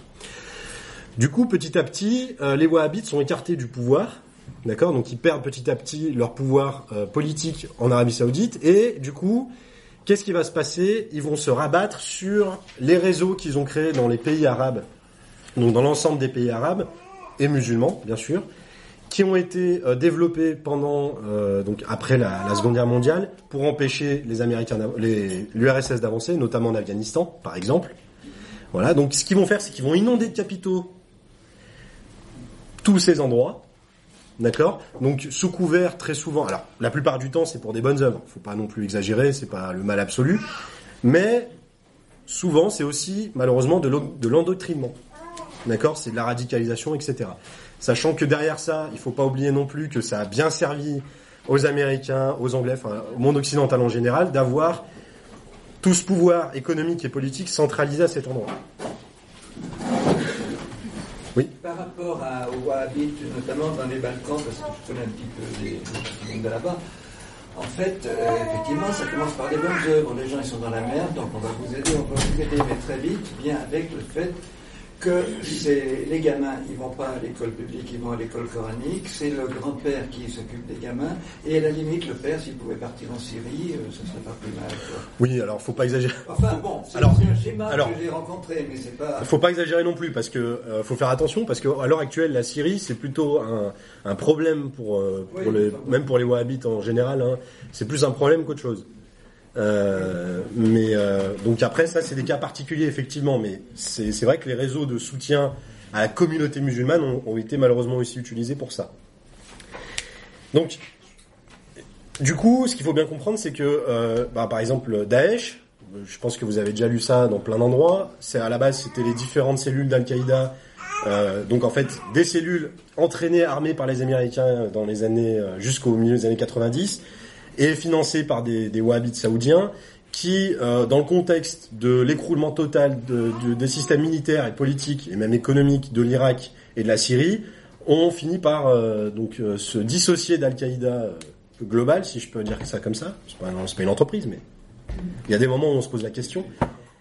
Pardon? Ok, d'accord. Ouais, Al-Qaïda Corp, ouais, c'est ça. Pardon, ouais, maintenant, oui. Et donc, du coup, justement, euh, donc, se sont séparés pour créer l'entité Daesh. Alors, ce qu'il faut bien comprendre aussi sur, euh, sur toute cette histoire Daesh, c'est que c'est, encore une fois, des gens qui ont saisi l'opportunité d'un pays, enfin, d'une zone riche. Il y a du pétrole. Encore une fois, il y a du pétrole, il y a plus savoir quoi en faire. Euh, donc, il y avait des banques, des villes, des infrastructures installées, etc. Et plus, plus aucun pouvoir politique et militaire qui était clairement installé. Parce qu'on aura beau dire ce qu'on veut sur euh, Bachar el-Assad, dans les faits, il a énormément de problèmes. Au tout début, euh, donc ce qui s'est passé, pour, pour refaire un petit peu d'historique sur la Syrie, euh, donc moi j'ai- des amis du, plateau du Golan, voilà, donc qui a été envahi par Israël, c'est devenu une zone très sensible, qui aujourd'hui explique que la Syrie com- commence à péter, c'est très simple, enfin c'est très simple, c'est très complexe au contraire. D'un côté, on a un gouvernement qui veut asseoir son emprise, d'accord, politique et militaire. En face de ça, on va avoir euh, donc euh, les, différentes cellules d'Al-Qaïda, si on si on pouvait encore appeler ça les cellules d'Al-Qaïda à l'époque. Euh, au milieu, on a aussi des débuts de manifestations qui sont issues du printemps arabe qui commence à arriver à ce moment-là, et on a la population au milieu de tout ça, donc les minorités, les Kurdes, etc. Le problème, c'est que le gouvernement, il s'est mis à avoir des méthodes très expéditives. Donc, on nettoie sans se poser de questions. Voilà, il y a des, euh, on a une information comme quoi dans cet immeuble, il y a euh, des terroristes, on rase l'immeuble. Voilà. Bon, à partir de là, ça a posé un gros problème évidemment parce que du coup, on a toutes les différentes composantes de la société qui se sont retrouvées dans le conflit, qu'elles le veuillent, ou non. Évidemment, la population au milieu, bah, elle a fini par fuir, donc elle se retrouve aujourd'hui euh, à fuir, à, venir se, faire massacrer sur les frontières de l'Europe. Voilà. Euh, alors, je vais juste parler de deux derniers points.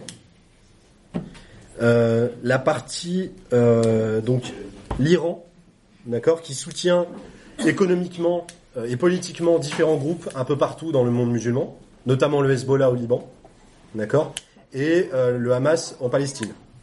Alors, ce qu'il faut bien comprendre, c'est que là où les sunnites extrémistes, donc souvent les salafistes et les wahhabites sont très durs, les chiites sont bien plus euh, sont bien plus enclins à s'allier avec par exemple les chrétiens.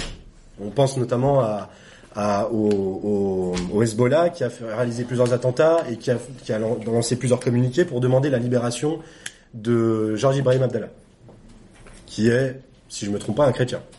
Si je me trompe, euh, tu es moi, ok, super. Mais C'est pas parce qu'il est chrétien. C'est pas parce qu'il est chrétien. De quoi C'est pas parce qu'il est chrétien. Non, mais ju- justement, le fait qu'il soit chrétien et que les chiites, enfin qu'un groupe chiite Ah oui, oui. financé par l'Iran, sectaire. soutenu politiquement, voilà, ils sont pas non plus euh, là où euh, là où par contre les euh, les, euh, les, les, les salafistes seraient plutôt du genre c'est un mécréant. Euh, voilà. Même si on a aussi. hein. Voilà. Donc il y a aussi plusieurs terrains et notamment aussi le soutien indirect de l'Iran euh, aux chiites euh, au Yémen, d'accord, donc avec la rébellion qui est en train de se passer actuellement. Donc il y a la, la minorité chiite euh, qui a fini par, par se rebeller euh, parce qu'ils vivaient dans des conditions euh, assez graves. Donc c'est enfin, la minorité, une minorité qui se rebelle, tout simplement. Euh, donc l'Iran soutient aussi cette minorité chiite euh, au Yémen. Alors, sans dire que c'est bien ou mal, parce que là, euh, pour le coup, je, je maîtrise pas assez le sujet, et puis je pense aussi que les, les- vu la pauvreté dans laquelle le, les, les- les- les rebelles, qui- enfin les rebelles aujourd'hui euh, vivaient et vivent encore d'ailleurs aujourd'hui pour beaucoup, je pense pas qu'on puisse dire que euh, l'Iran a tort de, euh, de les soutenir. Le problème, c'est que est-ce qu'ils les soutiennent parce qu'ils aimeraient bien qu'ils se libèrent, ou est-ce qu'ils les soutiennent parce que ça fait chier l'Arabie Saoudite? Là, on n'a aucun doute là-dessus. Euh, Le truc, c'est que l'Iran, on en a une, vision qui est assez biaisée aussi, parce que ce qu'il faut bien comprendre, c'est que euh, l'ancien président euh, Ahmadinejad venait du peuple. Son père était forgeron. Donc, du coup, c'est vraiment, c'est pas un pays qui est arriéré non plus, mais c'est vraiment un pays, comment dire, populaire. C'est peut-être un peu trop fort comme mot, et c'est ça, pas stupide, mais vraiment, il y a encore une notion de les gens, enfin la classe dirigeante religieuse, c'est encore un petit peu différent, mais la classe dirigeante vient vraiment euh, du peuple. Et ça, je pense que c'est important à souligner. Ahmadinejad, pour le coup, c'est un exemple parfait. Actuellement, le nouveau président, dont j'ai perdu le nom, discuter. Rouhani, voilà. Là, c'est un peu plus euh, Téhéran et euh, milieu étudiant, un peu plus bourgeois, etc. Après, il y a quand même une variante. Enfin, je pense que par rapport à l'Iran, en fait, voir par qui sont soutenus, justement, permet de comprendre quel type d'origine politique aussi, euh, quel type ils, ont voulu construire. C'est-à-dire que le modèle, en fait, euh, Ahmadinejad, c'était quand même le RSS. Il est soutenu par la Russie aussi, économiquement. Et euh, concrètement aussi, il a, on va dire, une forme de, de stalinisme, on va dire, dans sa manière même de gérer le pays. C'est-à-dire qu'il a voulu développer l'industrie, non mais au niveau Ouais. on va dire, des investissements, de, de tout ce qui a pu euh, être produit, on va dire, en Iran, il y a une classe ouvrière qui s'est constituée et c'est ce qui explique aussi en partie, par exemple, les révoltes euh, en 79. Enfin, Oui. En tout cas, il y a quand même une classe ouvrière en Iran assez puissante, assez, assez remarque et de les ouvrières aussi, les syndicats. euh, et donc, de ce point de vue-là, on peut dire que c'est un État moderne, en fait. Moi, je, je fais une Contrairement à d'autres États euh, dans, dans la région, hein, c'est un État vraiment centralisé, moderne, avec euh, une puissance publique, euh, une protection sociale. Ah oui, non, mais j'ai pas dit que c'était pas un État moderne. Hein. Moi, je fais une proposition, c'est que peut-être que tu en as pour... euh, non? J'en ai encore pour 5 minutes. Tu voulais Cinq juste parler d'un, dernier Moi, je propose qu'on termine vraiment le débat et qu'il y ait quelqu'un et qu'il y ait quelqu'un qu'on prenne des tours de parole après pour que tout le monde puisse s'exprimer. euh. Non, c'est pas une critique. Hein, Ok. Euh, alors, j'ai une, dernière, un dernier point euh, qui pour moi est très important. Euh, donc, comme j'en avais discuté déjà avec certains d'entre vous, ce débat, il a fait débat. Juste le, titre déjà a fait débat en lui-même. Alors, une des raisons pour lesquelles j'ai voulu faire ce débat, c'était aussi pour parler, donc pour connaître un peu mieux l'islam, mais aussi pour parler de sa composante sociale et culturelle, notamment dans les classes immigrées en Europe. D'accord? Donc ce qu'il faut bien comprendre, c'est que l'islam, comme je l'ai déjà dit un peu plus tôt, il y a aussi une très forte part euh, individuelle. C'est pas juste un clergé avec des règles euh, qu'on va suivre, etc. Il y a aussi une forte part de qu'est-ce que je vis tous les jours et comment est-ce que je m'adapte à ça par rapport à ce que j'ai envie de faire et par rapport à ce que je crois être bon par rapport à ma foi. Il y a une part culturelle. Alors ce qu'il faut bien comprendre, c'est pas euh, une tentative de conservatisme culturel ou, ou autre, c'est bien comprendre que quand les, différentes vagues d'immigrés euh, maghrébins sont arrivés en Europe, quand ils se sont retrouvés entre eux, déjà, ça faut bien le comprendre, quand ils se sont retrouvés euh, coupés euh, de, des institutions, coupés d'une reconnaissance, pardon, coupés d'une reconnaissance de la part des autres classes sociales, de la part du gouvernement lui-même. Je pense notamment à tout ce qui était bidonville et autres, et, euh, puis, après les quartiers encore aujourd'hui. La religion est restée un moyen euh, individuel de s'affirmer et aussi collectif. Non pas pour du communautarisme, mais bien parce que ça permettait d'approfondir et de conserver des relations entre les gens. Parce que l'islam, c'est aussi euh, une part très importante pour les liens humains, notamment la famille et le voisinage, quelle que soit la religion de la famille et du voisinage. Alors les applications sont diverses et variées, on entend tout et n'importe quoi. C'est très important de comprendre que pour un musulman, euh, qu'il soit chiite ou sunnite, quel que soit le, courant, son voisin et sa famille sont deux composantes très importantes dans sa vie de tous les jours. Il y a un exemple tout à fait courant euh, qu'on explique à tous les musulmans euh, quand ils sont quand ils sont enfants, c'est l'histoire du voisin juif de Mahomet. Voilà. Il y en a deux trois qui l'ont déjà entendu, super. En gros, Mahomet a un voisin juif. Tous les matins, il sort chez lui, il pose ses ordures devant sa porte et il se tire. Et un jour, Mahomet il sort chez lui, il trouve pas d'ordures. Du coup, qu'est-ce qu'il fait? Bah, Il va toquer chez son voisin. Puis quand il dit mais euh, ouais, je suis malade, je suis pas sorti, qu'est-ce qu'il y a? Je schématise, hein, c'était pas exactement comme ça évidemment. Euh, Mahomet lui dit j'ai pas trouvé les ordures devant ma porte, je comprends pas. Je suis venu te rendre visite. Voilà. C'est le, le bon derrière il y a toute une logique de prendre soin de son voisin, etc. Mais tout ça pour dire que ça fait partie. Il y, a- il y a aussi une vision des juifs, etc. Il y a, Les Juifs qui alors, c'était, alors c'était, alors c'était, non, non, non. le contexte à l'époque politique. C'est, ouais. Les juifs, enfin, les juifs à l'époque, ils avaient fait une coalition contre l'époque. Enfin, les juifs, les juifs C'était- étant c'était des tribus arabes. hein. Oui, oui, Oui, non, en mais partie, en partie. hein, Oui, oui, oui, Ouais. de l'époque. Donc euh, derrière il y a toute une interprétation, etc. Mais ça c'est un truc qui est, qui est, qui est, euh, qui est, euh, expliqué très souvent aux, aux jeunes, aux enfants et aux jeunes dans les dans les mosquées, euh, dans les écoles coraniques et à la maison. Voilà, donc ça fait partie des choses qui sont vraiment importantes à comprendre.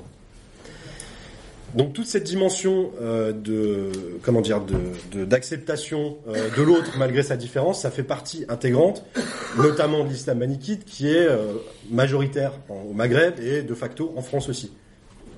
Mais il fait aussi partie du chiisme, évidemment. Donc le, ne, pas refuser la différence, ne pas refuser de vivre dans la différence avec les autres. Alors pourquoi est-ce que je dis ça et que c'est important? Parce que constamment, euh, dans les milieux alternatifs, libertaires, anarchistes, communistes, euh, enfin tous les milieux qui sont pas euh, fachos, en gros, hein, on passe son temps à se, euh, à, se- à- à militer pour la Palestine, pour aider les sans-papiers, pour etc. etc. Ce qui sont des choses indispensables et qui, qui font que nous sommes humains, quelle que soit la confession athée ou pas, je m'en fiche. Sauf que là où il faut faire très attention, c'est dans la manière dont on va considérer la religion, notamment dans les individus. C'est-à-dire qu'il faut considérer un croyant comme une personne avant de considérer sa religion. Et c'est pour ça aussi qu'il faut bien connaître sa religion. Alors pas la connaître dans les détails, mais simplement connaître la manière dont il va appréhender les relations avec les autres personnes et aussi ce qui peut le choquer ou le déranger.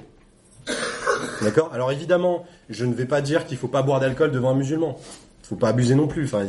On va pas lui tendre euh, va pas lui tendre euh, de la bière non plus. Il faut pas abuser. Vous voyez la différence? Voilà. Après, je vais pas vous faire un cours sur la tolérance. euh, on n'est pas là pour ça non plus.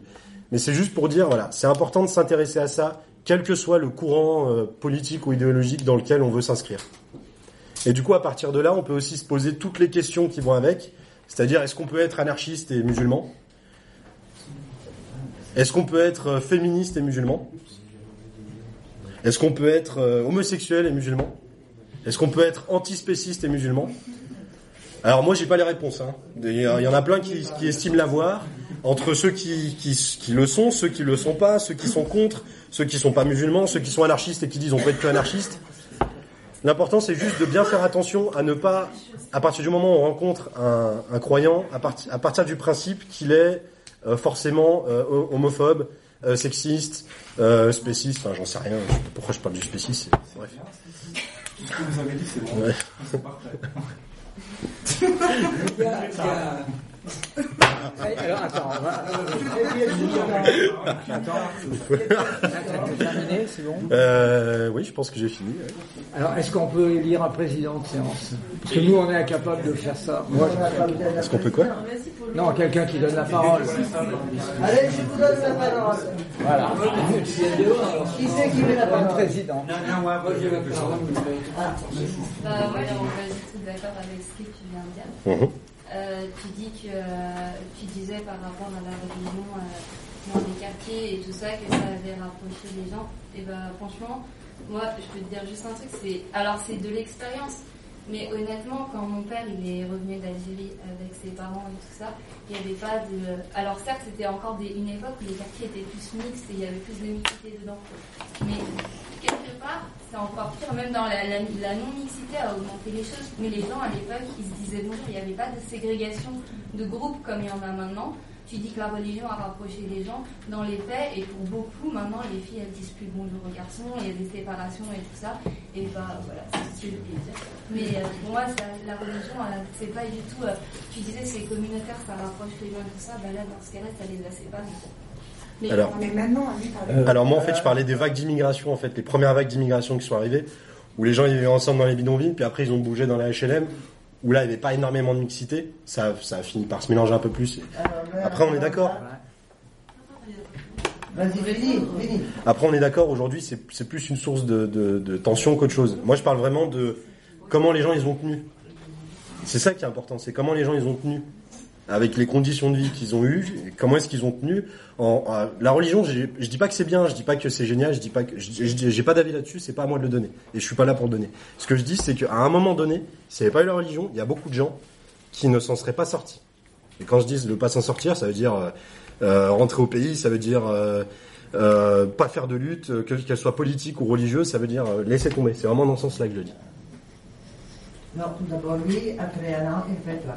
Tu vois ça Euh, sur comment ils ont tenu, je, je pense que la réponse elle est plutôt dans, le- dans les conditions sociales qui étaient partagées, le fait qu'ils étaient dans une même classe, le fait qu'ils vivaient euh, dans une contrainte économique. Non mais au tout début, non non alors attends, au tout début, Après, laisse-moi juste Pardon, vas-y.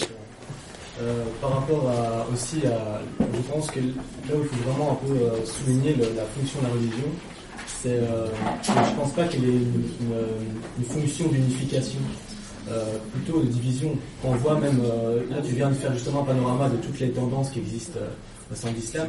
Toutes ces tendances, elles ont servi différents impérialismes aussi dans l'histoire. Enfin, si exemple, C'est ce que je l'ai dit, hein, dit. moi, je peux le parler du schisme par rapport à la Russie.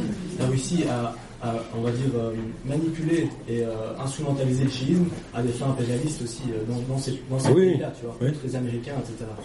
Donc, pour revenir, on va dire, à la fonction de la religion, en tout cas, quand elle se manifeste concrètement dans les, dans les rapports sociaux, c'est en tant que facteur de division justement de cette communauté humaine. Et donc, on n'est plus vu comme des êtres humains, on est vu avant tout comme des croyants, et comme, alors qu'on partage. euh, on a tous le même corps, enfin, on a tous les mêmes organes, enfin, le même sang. Donc, euh, se diviser sur les bases religieuses, je pense que c'est vraiment plus dangereux que. Alors, Voilà, après, même par rapport à des luttes sociales, hein, si on voit concrètement, si on revient sur l'Iran, enfin, j'avais mentionné l'Iran en 79, mais là, on voit qu'il y avait une révolte, il y avait une base sociale euh, qui était énorme, qui était, qui était là, qui était présente, qui se manifestait, et ça a été, on va dire, instrumentalisé et récupéré et absorbé par, euh, par des facteurs on va dire, religieux qui a, on va dire, uni, euh, je pense, les gens sur des bases idéologiques et sur une base matérielle. Et surtout, ça a arrangé, on va dire, le pouvoir iranien à ce, à ce moment-là pour contenir cette révolution sociale. Et c'est comme ça qu'il n'y a pas eu de révolution en Iran, en fait. Ouais. Alors, pour, pour répondre à, à- à ce que tu me dis, il y a une chose qui est très importante à prendre en compte. Que j'ai dit, c'est pas que la religion c'est merveilleux et ça, ça rassemblait tout le monde et c'est absolument pas ce que j'ai dit. Ce que j'ai dit, c'est dans la communauté maghrébine qui a immigré du, qui a migré du Maghreb en France entre les années 70 et en gros 90 quand ça a commencé à aller mieux. Enfin, dans les conditions de vie moyennes, hein, j'entends attention.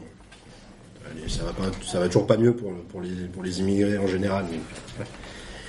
La religion a eu une importance comme facteur social individuel. Je parle pas de communauté, je parle pas d'amélioration de quoi que ce soit. Je dis que ça a été utilisé par beaucoup de croyants comme une amélioration de leurs conditions au sein de, leur communauté de croyants. Et à aucun moment je dis que ça a été une bonne chose. Je dis, dis pas non plus, je dis juste. Vraiment la forme de Marx, l'opium du peuple. Parce que l'opium, c'est vraiment une fonction justement de. De Bah mais attends, mais tu, attends. Le problème c'est Vincent. Une drogue qui permet en fait de, de, de plus souffrir. Non mais c'est la non mais Vincent c'est non mais Vincent c'est une religion c'est une religion en général. On est d'accord si tu as envie de dire ça. Bien sûr, je suis d'accord avec toi. La question n'est pas là Vincent. La, Non, la- mais je parle pas pour la- moi, la je question que- Attends, juste je termine là-dessus. La question Vincent, elle n'est pas là. Elle n'est pas dans qu'est-ce que la religion. Je- honnêtement, je m'en tape. Mais, mais comme de l'an 40, je suis pas là pour parler de ça. Ce que je suis en train de te dire, c'est à un moment donné, la religion, quand tu des gens qui débarquent dans un pays où ils sont considérés comme, on les a appelés pendant longtemps avec la colonisation, les musulmans, donc on les a déjà mis à part même quand ils avaient envie de devenir des Français à part entière et peut-être occulter leur religion, on les a, on les a mis à part. Putain, moi je croise encore des pieds noirs aujourd'hui qui me disent Ah, t'es musulman Attends, Alors, non, non, mais c'est, c'est, ça, non, mais déjà, il y a ça, il y a, il y a ce, il y a ce poids-là. Non, mais il y a ce poids-là. Et ensuite, il y a aussi le fait que, je dis pas que c'est une bonne chose, je dis juste c'est un fait.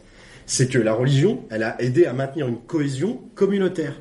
Qu'est-ce que ça a donné de bonnes ou de mauvaises choses Ça a donné de mauvaises choses. Là, je suis d'accord. Mais je dis juste qu'à un, à un moment donné, il y a eu cette cohésion qui est restée et qui a, ça a été un, un échappatoire. Je dis pas ça pour dire ah c'est génial.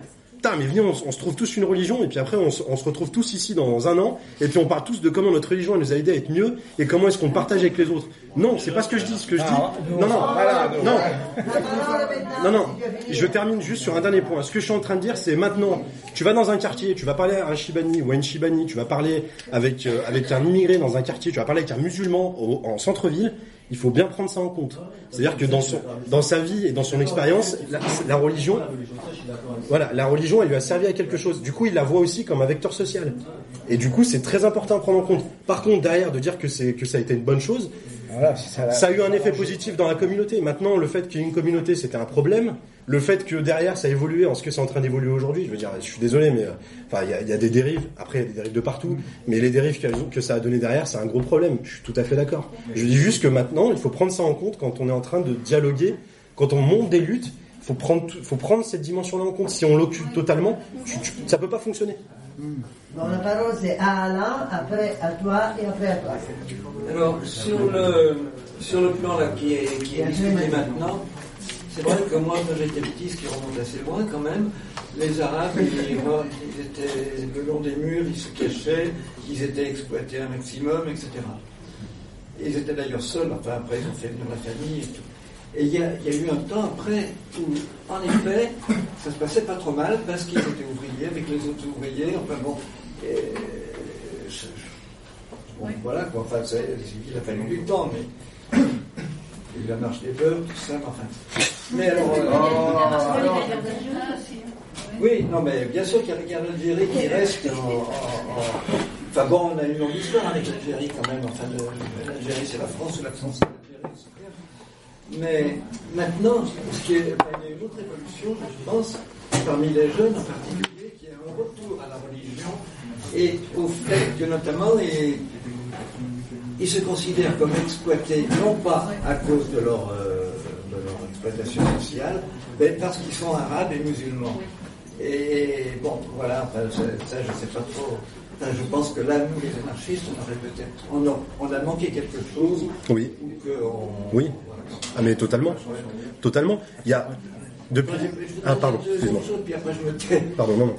Un truc quand même qui m'intéresse dans le. euh, enfin, je pense que je pense qu'effectivement, on peut être musulman comme on peut être anarchiste ou en tout cas anarcho-syndicaliste, comme il y a des chrétiens, enfin bon, pourquoi pas.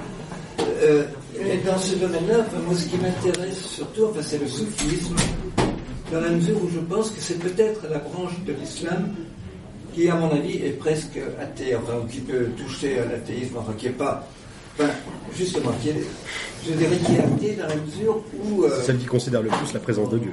où à ce moment-là, Dieu n'est pas un Dieu tout-puissant créateur. Si. Dans le soufisme, il comme ça. Si, en fait, il y a un Dieu tout-puissant créateur, c'est les, c'est les, les moyens de le trouver qui sont Oui. ésotériques. Mais euh, Ouais. c'est nous qui Dieu. Enfin.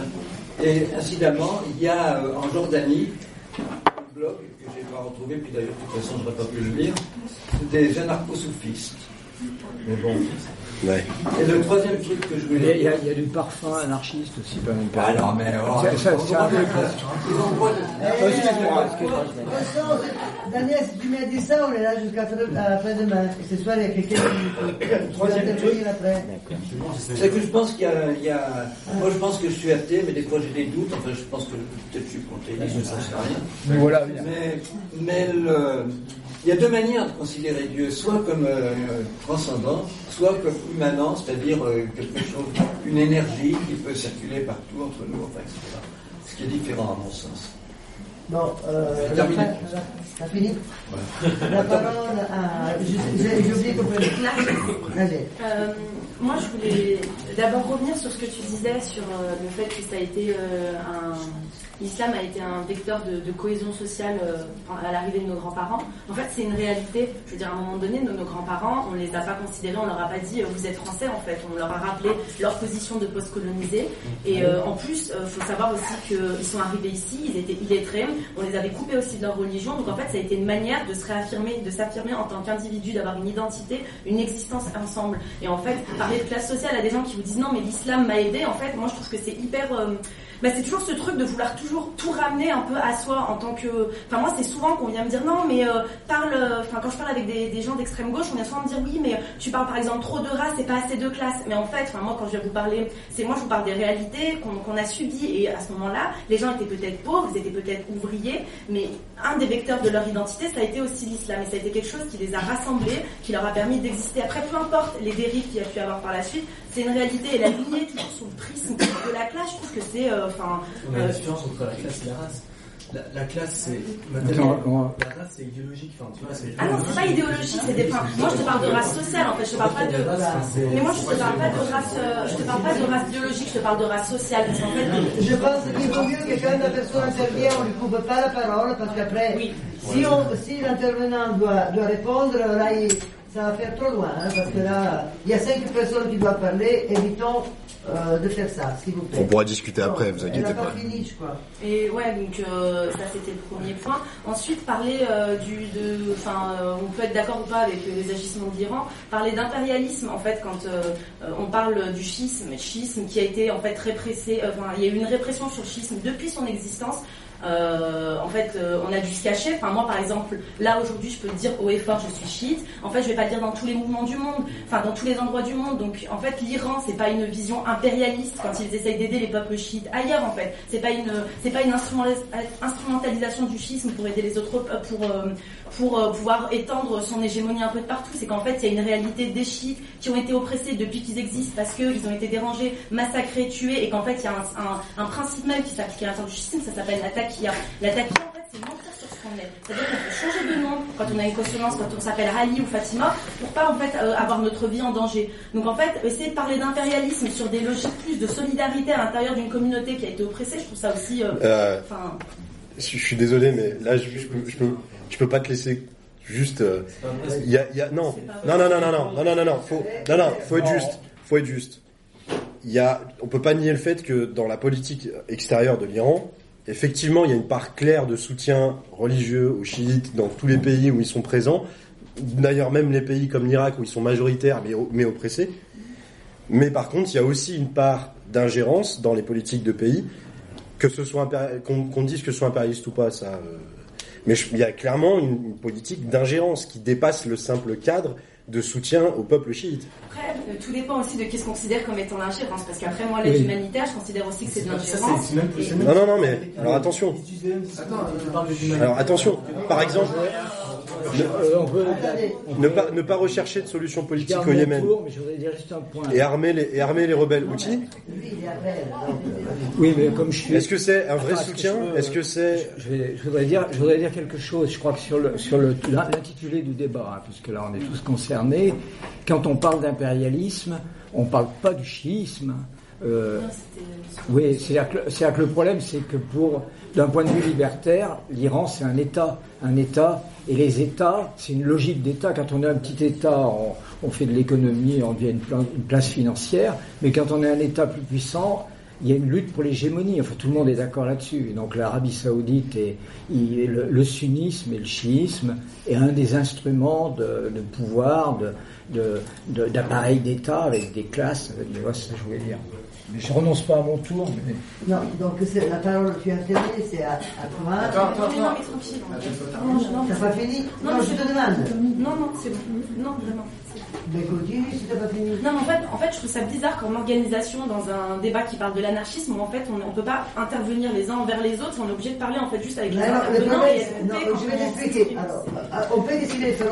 Ça va être le bordel, on peut faire comme on veut. Bon. On a, on a remarqué, on fait des conférences depuis que 40, très très longtemps, et on sait que si, si les gens commencent à parler entre eux, euh, ça part en cacahuète. Donc c'est pour ça qu'on préfère donner la parole. Pour ça que je te dis, est-ce que tu as fini? Parce que eux, ils peuvent euh, répondre. Normalement, on s'adresse aux conférenciers, donc c'est les conférenciers qui aimeraient bien répondre.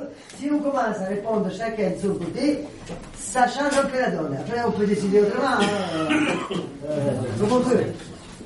Bon. Voilà. Donc, euh, c'était à toi la parole. Euh, Euh, moi, je, je voulais juste dire quelque chose, mais enfin maintenant c'est un peu décalé avec ce qui s'est dit entre temps. Euh, pendant la guerre d'Algérie, dans les années 60, euh, il y a eu des manifestations d'Algériens qui ont été euh, absolument réprimés de façon euh, horrible. Je passe là-dessus. Il y avait aussi beaucoup de soutien d'une extrême gauche euh, en France et ailleurs. Et euh, il y avait surtout euh, le fait qu'on ne parlait pas de musulmans. Les fascistes, ils parlaient de ratons, ils parlaient, de, ils parlaient pas de musulmans, ils parlaient de sales arabes, etc. etc. Le, problème, c'est que actuellement, euh, on a progressivement quelque chose où on ne parle plus que de musulmans. C'est un problème. Voilà. Non, mais attends, Or, attends. euh, euh, Je te réponds après. Bon, voilà. Ouais, Bon, moi, je- moi, je, je- Non, non, je réponds à après. je vais simplement poser ce problème-là. Bon, Alors, euh, Tu veux répondre Non, mais je voulais intervenir plus tout à l'heure, mais j'attendrai encore. Je parler aussi du, coloni- du colonialisme, la lutte contre le colonialisme.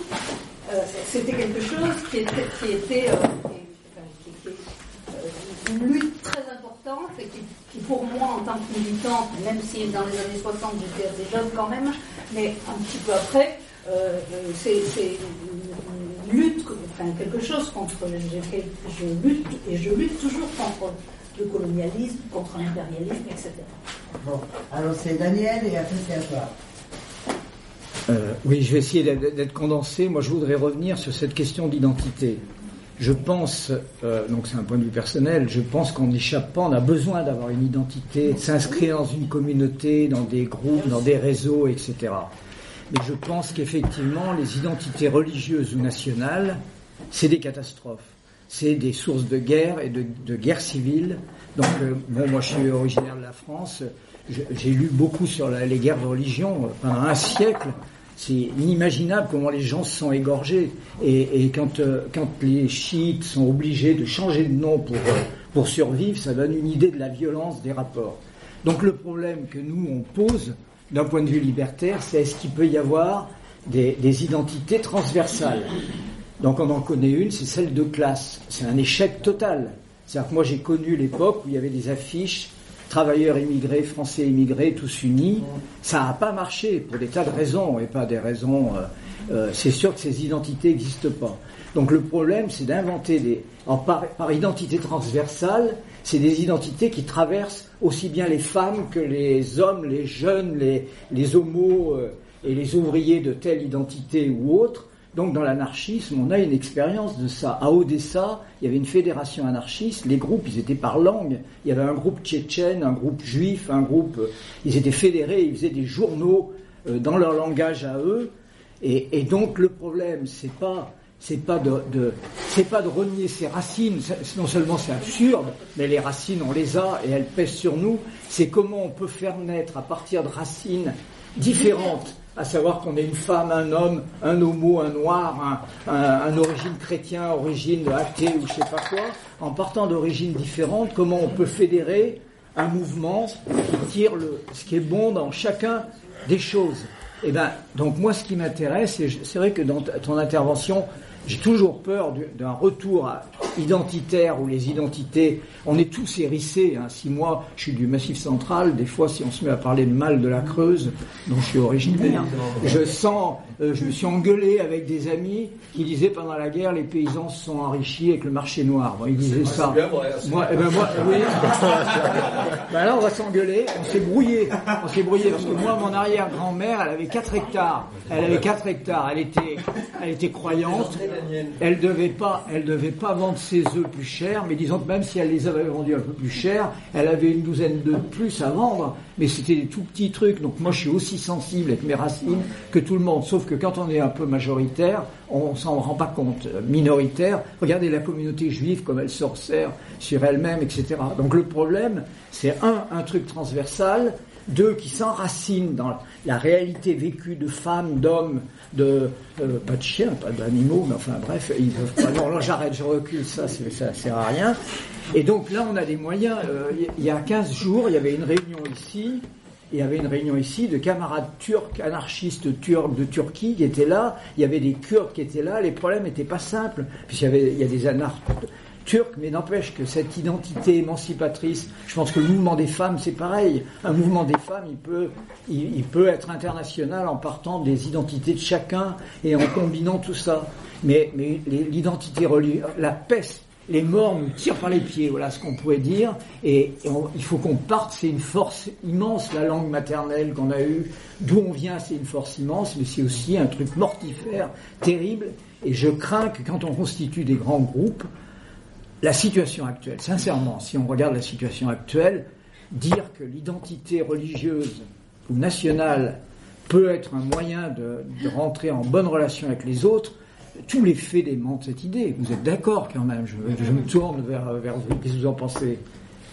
Et regardez ce qui se passe. Je vous explique juste une réalité qui a été vécue à un moment T, à un instant T. Je dis pas que les répercussions étaient bonnes, mais en fait, euh, on part des réalités. Justement, le but c'est d'être dans le réel, dans le concret. Mais là- Et donc, quand on est dans le concret, euh, on, on essaye en fait coûte que coûte. Quand on a mis euh, les capacités économiques, euh, sociales, de, de s'émanciper, qu'en fait c'est le seul, la seule chose qui nous reste. Je veux dire, nos grands-parents, ils ont été parqués dans des cités HLM ou à la- au début dans des bidonvilles, ensuite dans des cités HLM où en fait où ils étaient Ouais, qui étaient censés être transit, où ils, ils, ils, ils avaient rien d'autre en fait. Et du coup, le seul truc qu'ils ont trouvé à ce moment-là pour exister, euh, pour créer du lien, euh, pour se valoriser eux-mêmes en fait, à défaut d'être valorisés en tant que citoyens français, ils étaient au moins valorisés en tant que croyants. Et en fait, c'est une Vous ne réelle. croyez pas que c'est les enfants ou les petits-enfants Est-ce que ça va pas sauter une génération Enfin, je me pose la question.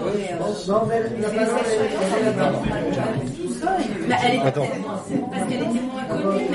S'il vous plaît Juste, ah, vous inquiétez pas, après on pourra tous aller discuter les uns avec les autres. Juste, euh, si on pourrait écouter chaque personne qui intervient. Non, juste un truc là.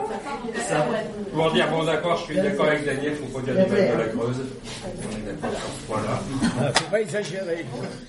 Non, simplement, il ne faudrait pas qu'il y ait une sorte de, de réécriture de l'histoire sur le- la place de, de, l'islam chez les travailleurs immigrés. Bon, il se trouve que j'ai un certain âge maintenant, j'ai commencé à travailler il y a euh, presque 50 ans. J'ai très jeune, dans la métallurgie. Et à l'époque, quand j'ai commencé à bosser, euh, il y a beaucoup d'Algériens qui arrivaient. Il y en a même qui arrivaient avec la valise parce qu'ils n'avaient pas pu la laisser, etc. Et, et d'une part, à l'époque, bon, alors, j'ai jamais entendu dire sur les chantiers, dans les usines, etc., que je suis resté 20 ans en métallo, que euh, on les désignait comme musulmans.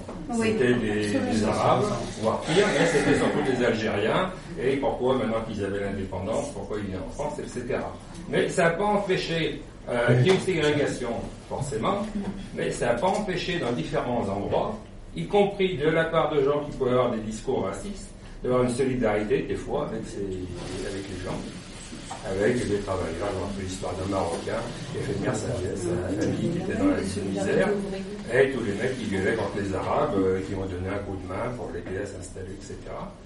Et grosso modo, ce dont je me souviens dans les- à la fin des années 60 jusqu'au début des années, jusqu'à la fin des années 70, c'est grosso modo, les Arabes, comme on disait, euh, à part pour manger de porc et pour certains faire le ramadan, c'était c'était le minimum. Mais c'est déjà pas mal en fait. Alors, Ça vient d'où, ça Alors, non mais, Non, mais- non, mais attends, attends, excuse-moi. Par contre, ce que je voulais dire, c'est que après, euh, dans les années 70, il y a eu d'autres vagues d'immigration, il y a eu des Turcs.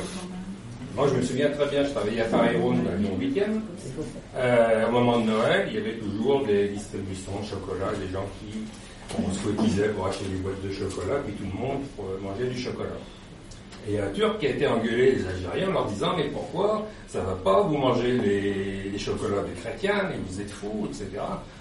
Ils le regardaient un peu comme euh, un uluberlu.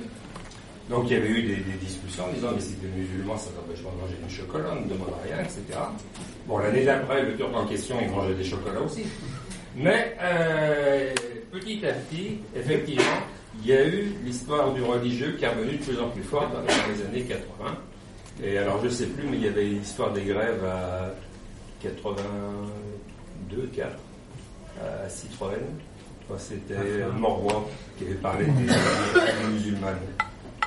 Et je veux dire à un moment, mais il me semble qu'au départ, il faudrait revoir tous les anciens. Je pense pas qu'il faudrait ré- Je pense pas que le fait religieux que j'ai pu voir euh, ait eu une, une grosse importance.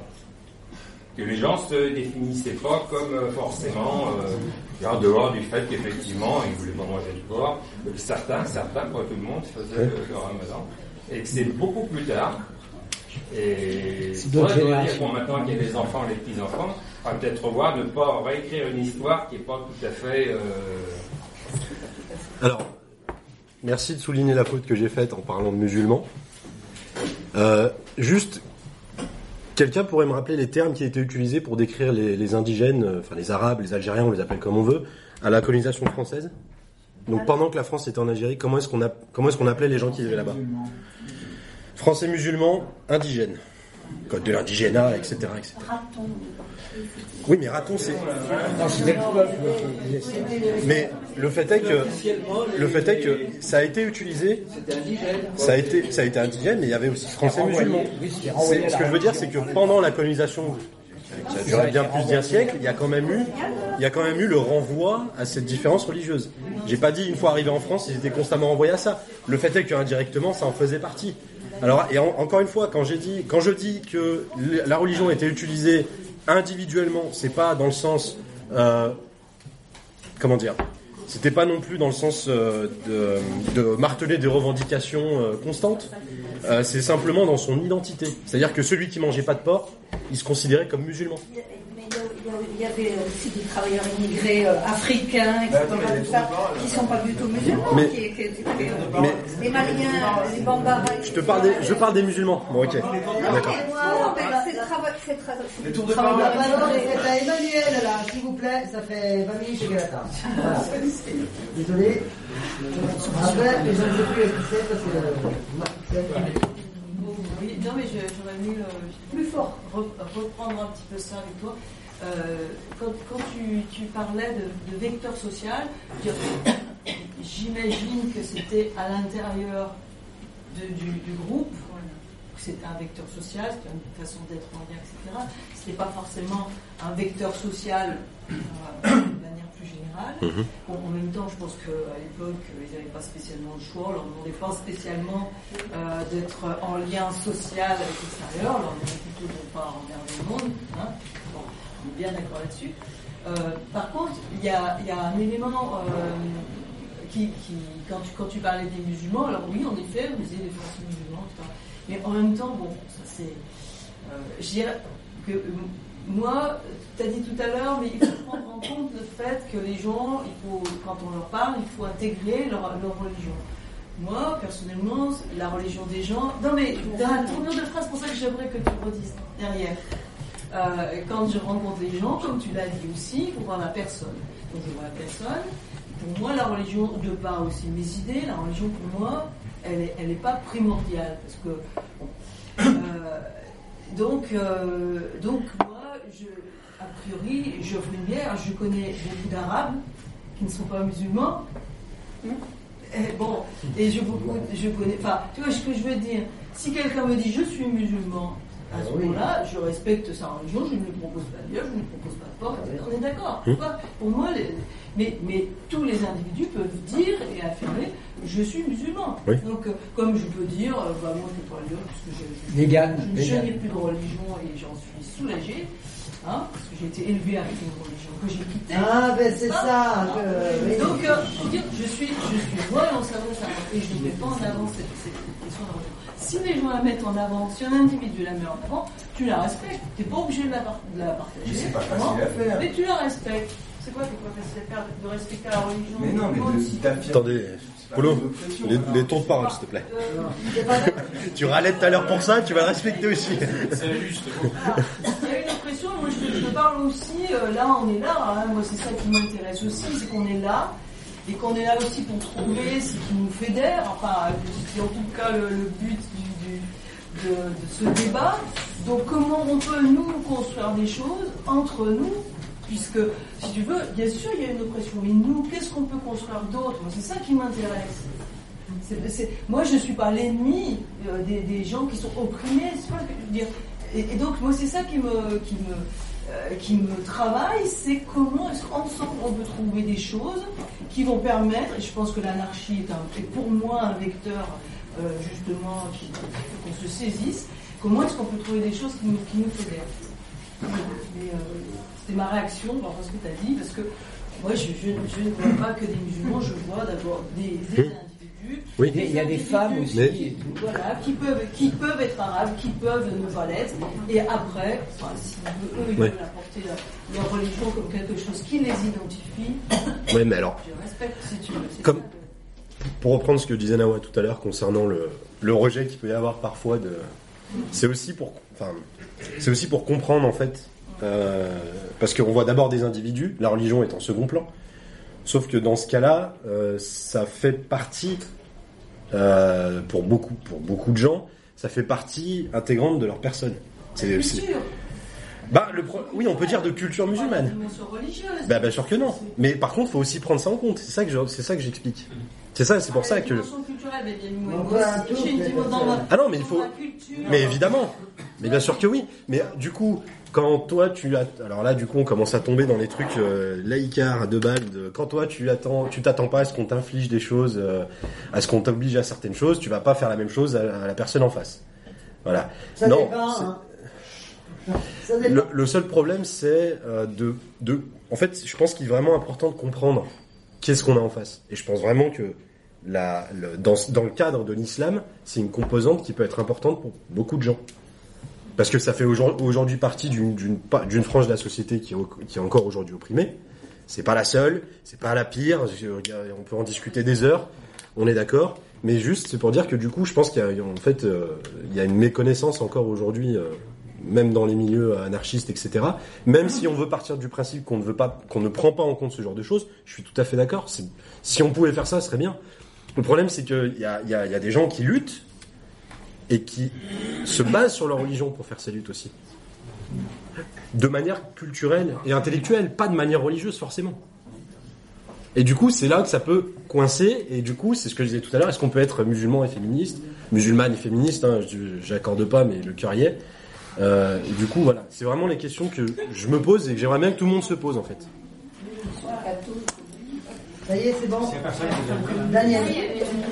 Oui, euh, Comment Il a- Mais Daniel, laisse Daniel solo. Non, mais laisse Daniel solo. vas-y, vas-y, vas-y, vas-y, non. Ah, tu voulais parler tout à l'heure, vas-y, non, mais je peux attendre. hein. Euh, ouais, non, euh, c'était euh, euh, sur je pense que c'était intéressant dans débat, tu vois, c'était euh, rapport à plusieurs choses qui ont été dites sur, euh, euh, sur le problème euh, de, de nier, de, tu, dis, oui, mais avant, il n'y avait pas, enfin, on ne voyait pas les musulmans, oui, euh, dans les courants internationalistes qui allaient soutenir l'Algérie, des choses comme ça, il n'y avait pas ces choses-là.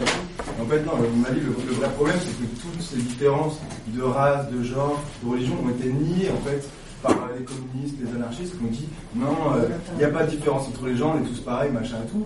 Ça, ça a été super nié. Il n'y a pas eu.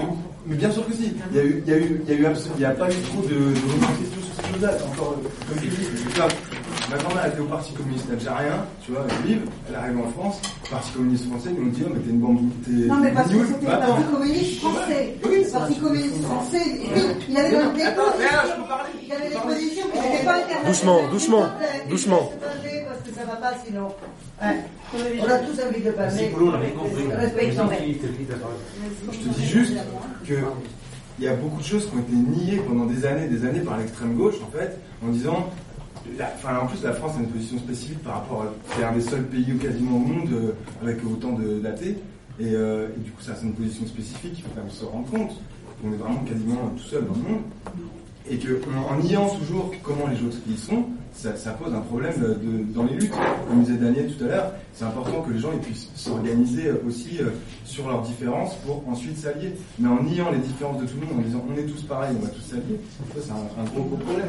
Et ça c'était l'intérêt du débat, quoi, de dire bah, voilà, il y a plein de gens qui, disent ah, euh, l'islam, euh, enfin, tu vois, ni Dieu ni maître, machin, sans connaître cette religion. Mais il faut d'abord connaître, connaître avec qui on parle, en fait, tu vois. Quand, quand tu parles à des musulmans, c'est important de savoir, euh, de savoir toute l'histoire, machin, ce que tu vois. Et là, il y a, a Oui, important. Mais, mais c'est pas pour ça que je dis. S'ils sont musulmans, ça Non mais en fait, non, je t'en prie. Personnel. Euh, je, je donne la parole à qui À toi Bah, c'est- ouais, moi, je- euh, enfin, y a- y a- non, c'est, on est au cœur de, on est au cœur du problème, mais le problème, il s'est posé déjà. Euh, et c'est vrai que l'anarchisme peut fonctionner comme une identité close et fermée. euh, euh, nous, la, nous, la griffe, on n'a jamais été, on, on a toujours été par rapport à ça. Et le problème s'est posé quand le mouvement des femmes s'est développé. Donc, euh, le, nous, en tant qu'anarchistes, on pense que les femmes, en mettant en avant leur lutte de femmes dans un mouvement, alors ça, ça a beaucoup changé par rapport à ce que c'était, hélas, hélas, euh, ce mouvement des femmes, à partir de la condition de femme, on développe des mouvements émancipateurs qui se fédèrent à d'autres. Je suis d'accord avec ce que tu disais tout à l'heure. Ça a été comme ça. Euh, On a fait un journal, ici il y a eu un journal, Zahama de banlieue, les jeunes arabes de banlieue est né du mouvement anarchiste. hein. Euh, Il y aura beaucoup à dire pourquoi ça a capoté, mais c'est né de, de ça. Donc à un moment donné, les choses, elles naissent elles naissent toujours de quelque part, et, l'idée qu'on a des origines multiples, et que ces origines multiples, c'est ça le, moteur de l'anarchisme, c'est ça la notion de fédération. Donc le problème, c'est pas moi ce que j'espère, mais je, suis- inquiet. Les camarades turcs qui étaient là, c'était intéressant. Il y a des anarchistes en Tunisie. Je suis convaincu, on fait un pari. Si quelqu'un peut m'amener la preuve, je suis convaincu qu'il y a des anarchistes en Iran. C'est une évidence. C'est une évidence qu'il y a des anarchistes en Iran. En Arabie Saoudite, il y en a peut-être, mais ils se cachent euh, beaucoup plus qu'en Iran. Parce que l'Iran, c'est une. Enfin, bref, je ne veux pas défendre l'Iran, pas du tout. Mais... Et donc, le problème, c'est le jour où les anarchistes. Le problème, c'est tant qu'il y aura le dilemme. Ah, mais l'anarchisme, euh, il faut pas croire en Dieu, etc. Donc on est toujours des anarchistes de seconde zone parce qu'on est dans un environnement très musulman et très croyant. Le grand problème, c'est le jour où les anarchistes tunisiens développeront leur propre anarchisme radical et émancipateur. Et à ce moment-là, on discutera. C'est- en Palestine. Comment anarchistes palestiniens. Moi, je ne sais pas, je ne connais pas. Je sais pas si c'est clair ce que j'essaye de dire, mais c'est. Le, là, là, ce que j'aime pas dans la discussion, c'est bloquer. Euh, le problème, c'est pas de renoncer à ses origines, mais c'est de remonter chacun à ses origines. Et c'est les, les anarchistes euh, tunisiens, c'est en remontant ce qui les a poussés à devenir anarchistes dans leur contexte à eux, à partir de leurs références culturelles et tout, que- qu'on peut se fédérer, quoi.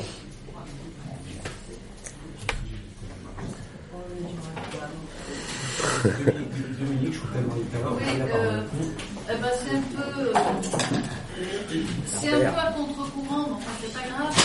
Euh, je voudrais revenir sur ce que tu as dit là, mais c'est pas, c'est pas un reproche. Hein. Je, Oh, suis partiellement, je suis partiellement d'accord avec toi. C'est plus complexe que ça. Quand tu as dit que euh, le slogan travailleur immigré français n'a n'a pas fonctionné, c'est vrai que sur le long terme, ça n'a pas fonctionné. C'est vrai que maintenant, ça ne fonctionne plus pour le moment. Pour le moment. Mais euh, je me rappelle des grèves, c'est pour ça que je rebondis sur ce que disait le, camarade, là. Euh, je me rappelle quand j'étais en 74-75 au Havre, il y a eu une grève très dure, alors très dure, hein. ils sont sortis les CRS, ils ont sorti les chiens, ils ont sorti tout. quoi. C'était une grève très dure, pas soutenue par le Parti communiste d'ailleurs, hein, parce que c'était euh, bon, c'était organisé par euh, ce qui s'appelle, enfin il y avait beaucoup, euh, ceux qui étaient à la tête de ces grèves, c'était des gens de la CGT, mais c'était des gens des... Ouais. Non, non, non, non, non, c'était des dissidents, c'était des gens de la c'était des gens de la Ligue communiste révolutionnaire, avec euh, aussi des, des groupes anarchistes du Havre. Donc, ils ont organisé, ils ont fait des blocus Renault. Il y avait à Renault beaucoup de travailleurs immigrés, algériens, marocains, quelques Tunisiens, mais plus des Algériens. Euh, à Renault, avant cette grève, il y avait euh, beaucoup de plaintes de racisme, euh, de, remarques, sale raton, sale crouille, sale bougnoule, enfin des trucs ignobles. Mais n'empêche que dans la lutte, les gens se sont rejoints. Les gens se sont rejoints et ils ont gagné la lutte. Ils ont une augmentation à l'époque qui co- correspondait à 100 euros de, de nos jours. Quoi. Donc je veux dire, ça a marché ça. Ça a marché. Alors on ne peut pas dire que ça a toujours, ça n'a ça, c'était un slogan qui, euh, qui n'a pas fonctionné. Si. Il y a des fois où ça, où ça a fonctionné. Alors au niveau, au niveau de mouvement individuel et de de- Ah bah, d'instant donné. collectif, hein. Non non. Au niveau quand je dis un mouvement historique. individuel, ce que je veux dire, c'est un mouvement à un, un- un instant donné, à un moment donné. Dans la société en général, je suis désolé, on est en 2015. euh, moi, je me fais encore, enfin, je me fais encore traiter. euh, euh, alors, traiter de musulman, c'est un peu fort dit comme ça, mais euh, je me fais encore maltraiter parce que euh, je suis musulman, parce que je suis un arabe, parce que si, parce que Ah, là, quand je, quand je suis dans le milieu du travail. Vrai. Donc, du coup, existe, Le problème, pas- oui, mais le problème c'est que du coup, euh, dire que ça a pas marché, ça a pas marché pas parce qu'à un instant donné ça a pas fonctionné. Si, peut-être que ça a marché dans un contexte bien précis. Bah, le problème c'est que normalement le but de ce genre de mouvement, c'est de faire en sorte de, de faire des changements profonds dans la société, dans les dans les dans les schémas de pensée euh, de, des gens en général, et de faire en sorte que ça évolue. Sauf que là, euh, là aujourd'hui, c'est devenu très hypocrite parce qu'on a, euh, on a, on a l'islamophobie, on a ci, on a là. Donc du coup, aujourd'hui, c'est devenu très hypocrite, mais c'est toujours là. C'est toujours là. C'est toujours là, et ça, ça, ça pue de, de très très loin. Et c'est pour- c'est- euh, oui, moi je crois que c'est un bon exemple ce que tu dis, c'est un bon exemple de ce qu'on a vu tout à l'heure. C'est-à-dire qu'on est, on est tous d'accord pour dire que les pauvres, le peuple, c'est c'est bien la source d'éventuellement une transformation générale de la société. Enfin, nous anarchistes, c'est ce qu'on pense. N'empêche qu'on voit bien que le peuple est pauvre. Il n'y a pas plus bourrin et raciste et insupportable qui fait que les catholiques et les protestants sont égorgés, qu'au Moyen-Orient les gens s'égorgent entre eux et que les plus forts. Donc ça veut dire qu'il faut le peuple. Vous voyez bien, on est bien au cœur du problème. C'est que devenir du peuple, c'est à la fois bien et ça peut être terrible. Et les identités, c'est pareil. Donc notre problème en tant qu'anarchiste, c'est comment des féministes peuvent devenir odieuses. Enfin, j'en ai, pas connu, mais enfin, ça va arriver. Mais tu rigoles Tu plaisantes Non. Non, mais bien sûr que si. Non, mais elles non, n'ont mais pas, des- elles non, ont mais pas des égorgé. fémi- non, mais des Elles féministes. n'ont pas été égorgées. Ouais, mais- leurs voisins. Bon, enfin, c'est- Oui, mais bon, des féministes racistes. euh, Oui. Donc ça veut dire que le problème, c'est bien, on part toujours de quelque part. Euh, L'exemple, je ne vais pas ouvrir une nouvelle fronde polémique, mais les travailleuses du sexe, c'est bien une manière de partir de quelque part. Quand on part d'une identité, c'est pour sortir le maximum de force de cette identité généralement de domination, mais pour créer autre chose. Et je suis complètement d'accord avec ce que tu disais tout à l'heure. Nous, notre problème, c'est comment fédérer des forces émancipatrices et pas des forces qui seraient dans le ressentiment, la culpabilité et le passé, le passé historique. Euh, c'est vraiment les morts qui nous tirent par les pieds. Donc le problème, c'est de, se le réapproprier autrement. hein.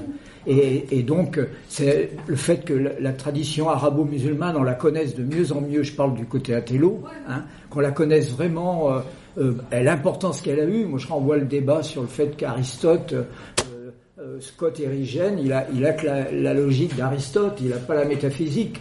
Les, textes de Platon, d'A- d'Aristote, c'est la culture arabo-musulmane. Donc, donc toutes les forces positives, il faut qu'elles se ressortent du passé et qu'elles se fédèrent. Mais les ouvriers, vous voyez bien, et, on ne va pas condamner les ouvriers français parce que tout, comme ça. Norbert. Euh, moi, je voudrais revenir sur euh, les propos qui ont été tenus. Là. Le terme de race, ça absolument. Je ne comprends pas. Je vais revenir un petit peu sur le côté révisionniste de euh, la tendance qui consiste à dire dans les années 60-70, la gauche et l'extrême gauche ont complètement nié les différences de race et de religion. Je crois que c'est une conception révisionniste, c'est-à-dire qu'ils n'ont pas nié cette vision-là. Ça, c'est une vision racialiste. Cette vision racialiste, il ne faut pas oublier qu'elle était développée par la droite et l'extrême droite. Autrement dit, qui était raciste à ce moment-là C'était la droite et l'extrême droite. Qui parlait de race à ce moment-là C'était la droite et l'extrême droite. Donc, c'était en termes de lutte. De lutte de mots, les mots sont importants, vous êtes bien d'accord avec moi. à cette époque-là, dans les années 60 et 70, il ne s'agissait pas de mettre l'accent sur la notion de race, il s'agissait de lutter contre les idées d'extrême droite qui avaient tendance à développer un discours raciste. Et donc, effectivement, il s'agissait de trouver une mobilisation qui était universaliste, tout en sachant effectivement, tout en étant d'accord avec vous sur le côté, euh, mystificateur de la tendance à l'universalisation. Ça, je suis absolument d'accord. Derrière, il y a toute une philosophie qui consiste à nier un certain nombre de différences pour les écraser au bénéfice d'une euh, tradition dominante. On est d'accord. Mais ceci dit, il ne faut pas oublier quand même que dans les années 60-70, il n'y avait pas de discours euh, raciste de la part de la gauche et l'extrême gauche. Tout simplement parce qu'ils rejetaient cette notion de race. Et maintenant, j'aimerais bien qu'on m'explique pourquoi ils ressortent cette notion de race. Parce que ça, Tout à l'heure, tu as dit race sociale. Oui, je veux bien. Mais c'est quoi la race sociale? Bah, c'est en fait ce qu'on subit. Moi, par exemple, vous ne me voyez pas comme un individu. En fait, c'est faux de dire euh, on, va, on va bannir le mot race, on va le supprimer de la constitution du dictionnaire et en fait, le racisme va s'envoler. En fait, ça existe. Moi, chaque jour, on me renvoie à ma race sociale. On me renvoie au fait que je sois une arabe. Je ne suis pas une citoyenne française, je suis une arabe et en plus, je suis voilée.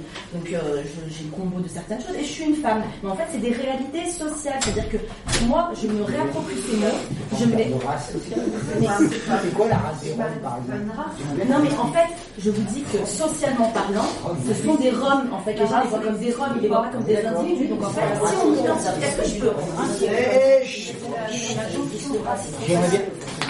ça existe Mais oui, parce que c'est des Ah, s'il vous plaît. Mais c'est pas des Roms. Non, mais ça va. Non, c'est pas avoir Parce que on n'est pas assez intelligent pour rapprocher nos Ça se passe réalités plutôt bien. humaines, en fait. Ouais, c'est intéressant. Ça, ça vit un peu là. Des je- suis content, il y a des alertes qui Enfin, je trouve ça Déjà très méprisant, premièrement. Non, Deuxièmement, en fait, c'est un. c'est Du un- terme de race. Mais comment il peut y avoir du racisme sans race La race. Ah, Mais c'est clairement, mais c'est vrai fait. visions racialisées, d'accord. Mais en fait, mais parce que en fait, c'est du colorblind. En fait, non mais, en fait, Narges, si, Mais si c'est je un peux, truc qui, qui n'a rien à voir. hein. Moi, ça fait 40 ans bientôt que je suis en France, on me dit Vous êtes de quelle origine? Ben, Moi, je dis euh, Je suis citoyenne du monde. Ah, Vous êtes de avec- Et alors? Et Je ton ne vois pas- accent, et ton accent. le problème. Non, mais- Franchement, je vois, moi, à chaque fois que- qu'on m'a dit ça, parce que tu sais, il ne faut pas croire que c'est que les, les Algériens, c'est tout le monde, c'est tout le monde, parce qu'il ne faut pas oublier Non, non, mais- que, que on est dans un pays, euh, le pays, c'est marqué, que tu ne parles pas de la même façon. Mais c'est normal. Non, c'est normal. c'est normal, oui, moi. Moi, je le moi, je le revendique il y mon a- un accent, malentendu et sur je les les mots. j'ai pas peur me que. Et moi, en fait, on me renvoie toujours au fait que je sois une arabe Et alors que je suis née ici, que mon père est né ici. Et alors Et alors En fait, je me rapproprie ça. En fait, moi, je ferme pas les yeux sur ma réalité parce que chaque jour, et en fait, surtout, je refuse que des gens qu'on n'identifie jamais comme étant racisés, justement, en fait, viennent me dire ah mais c'est pas pertinent. de. Attends, Narges, Je suis désolé, parce que moi, de mon attends, côté, Gemma, À tour de rôle. doucement, doucement, s'il vous plaît, oh, Gemma, doucement. Mais condescendance dans des certains propos, franchement, il va falloir aussi se calmer. Largesse, s'il te plaît. Condescendant et c'est d'expliquer ce que je suis censée vivre et la manière dont je dois employer les mots. J'ai pas dit condescendant, j'ai dit il faut qu'on descende.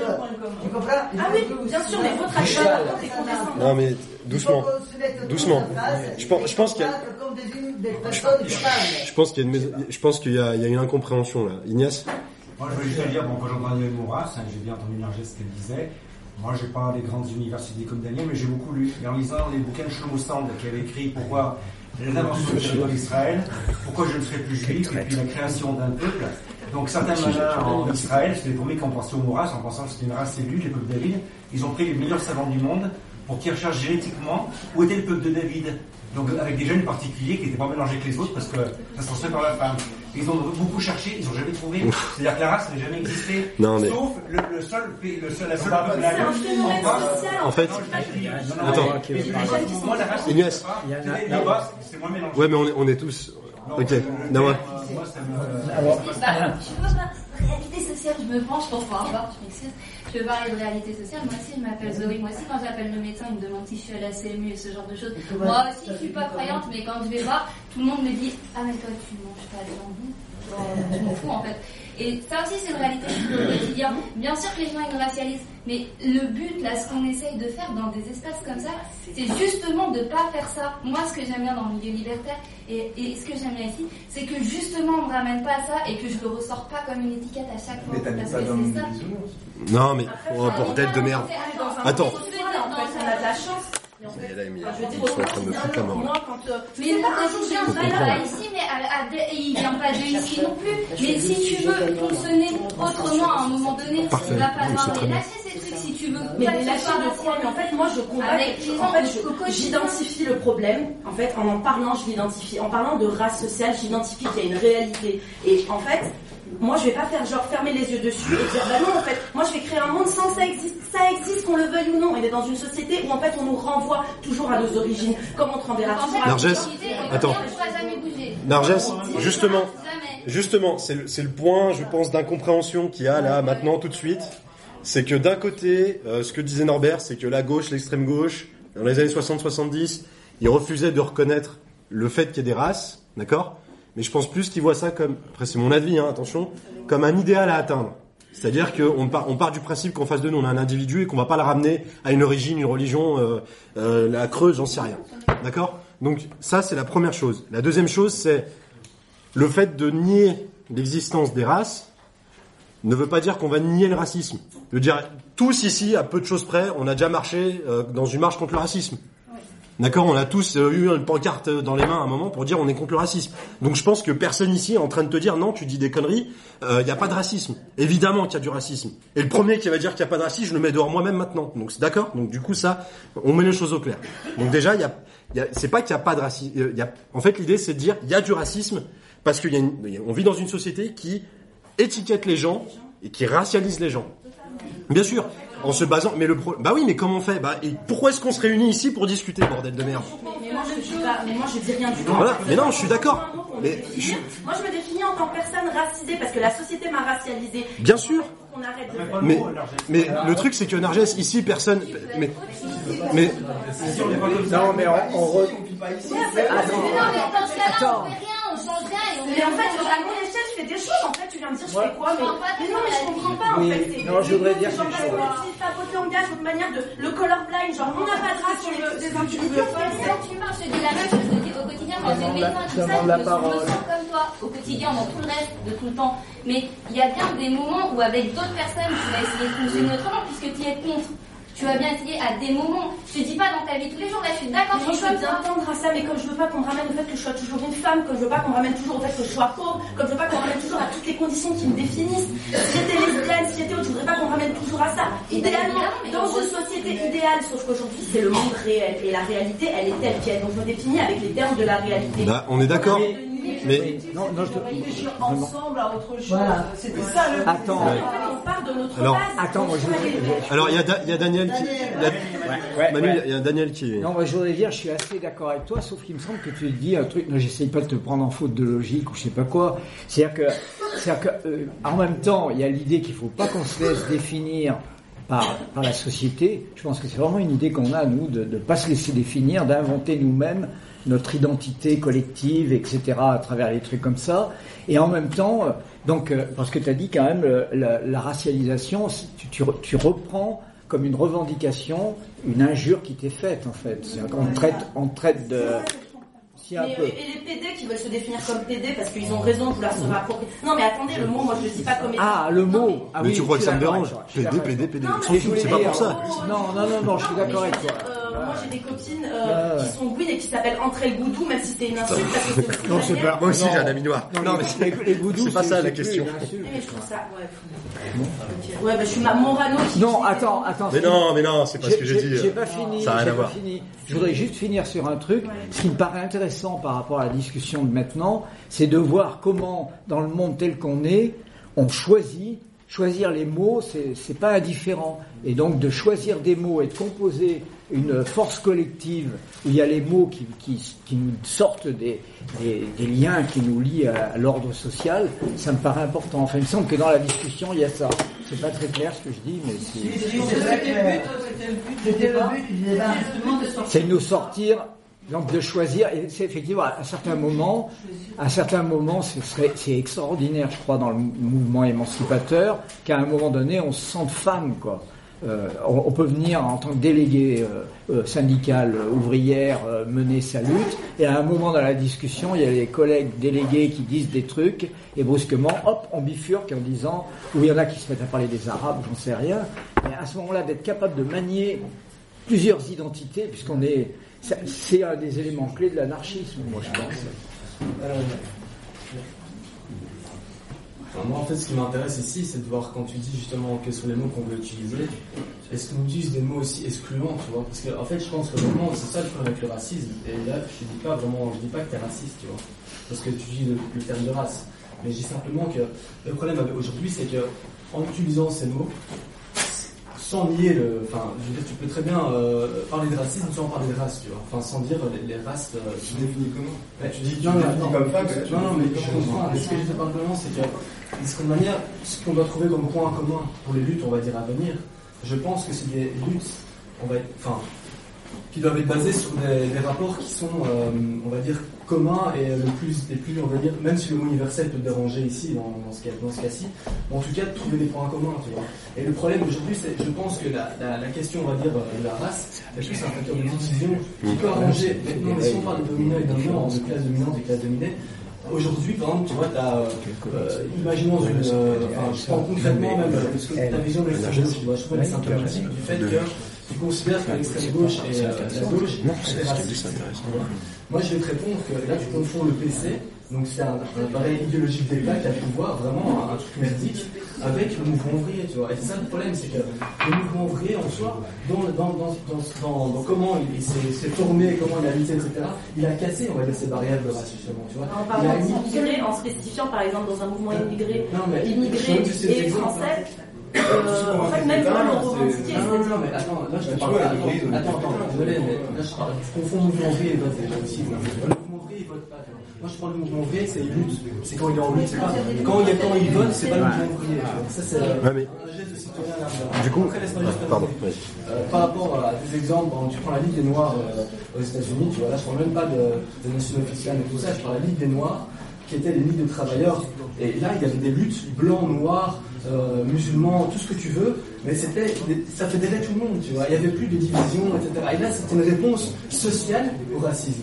Et moi, ce que je souhaite vraiment ici, c'est qu'on se dise, en fait, la meilleure réponse au racisme, c'est l'unification sociale, une classe, qu'on ait toute une classe dominante qui nous divise, en fait. Parce que la bourgeoisie a tout intérêt à ce qu'on parle de race et qu'on se divise en compte de race de Ouais, en fait, C'est aussi un mode, la, la, la racialisation de la société, la racialisation de la société permet aussi de créer des classes euh, différentes aussi. En fait, le de en par exemple, Attends, en tant que attends, Vincent.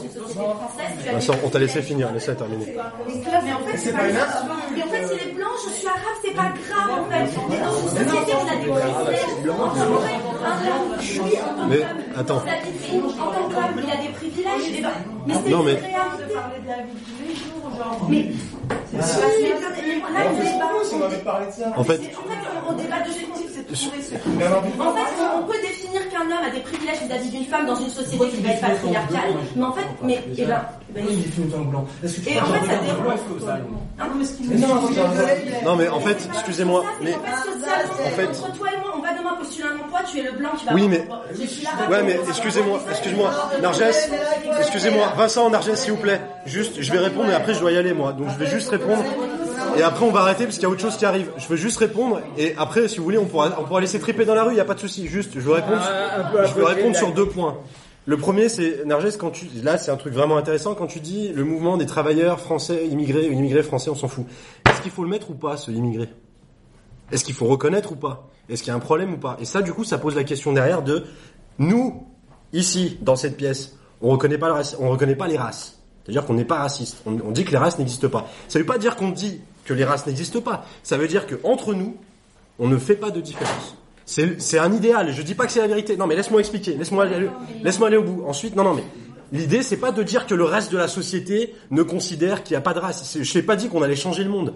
Je te dis que moi, de la manière dont je te regarde toi, dont je regarde Vincent, dont je regarde Nawa, dont je regarde Inès et dont je, je regarde le type de la Creuse un peu bizarre euh, à côté de moi.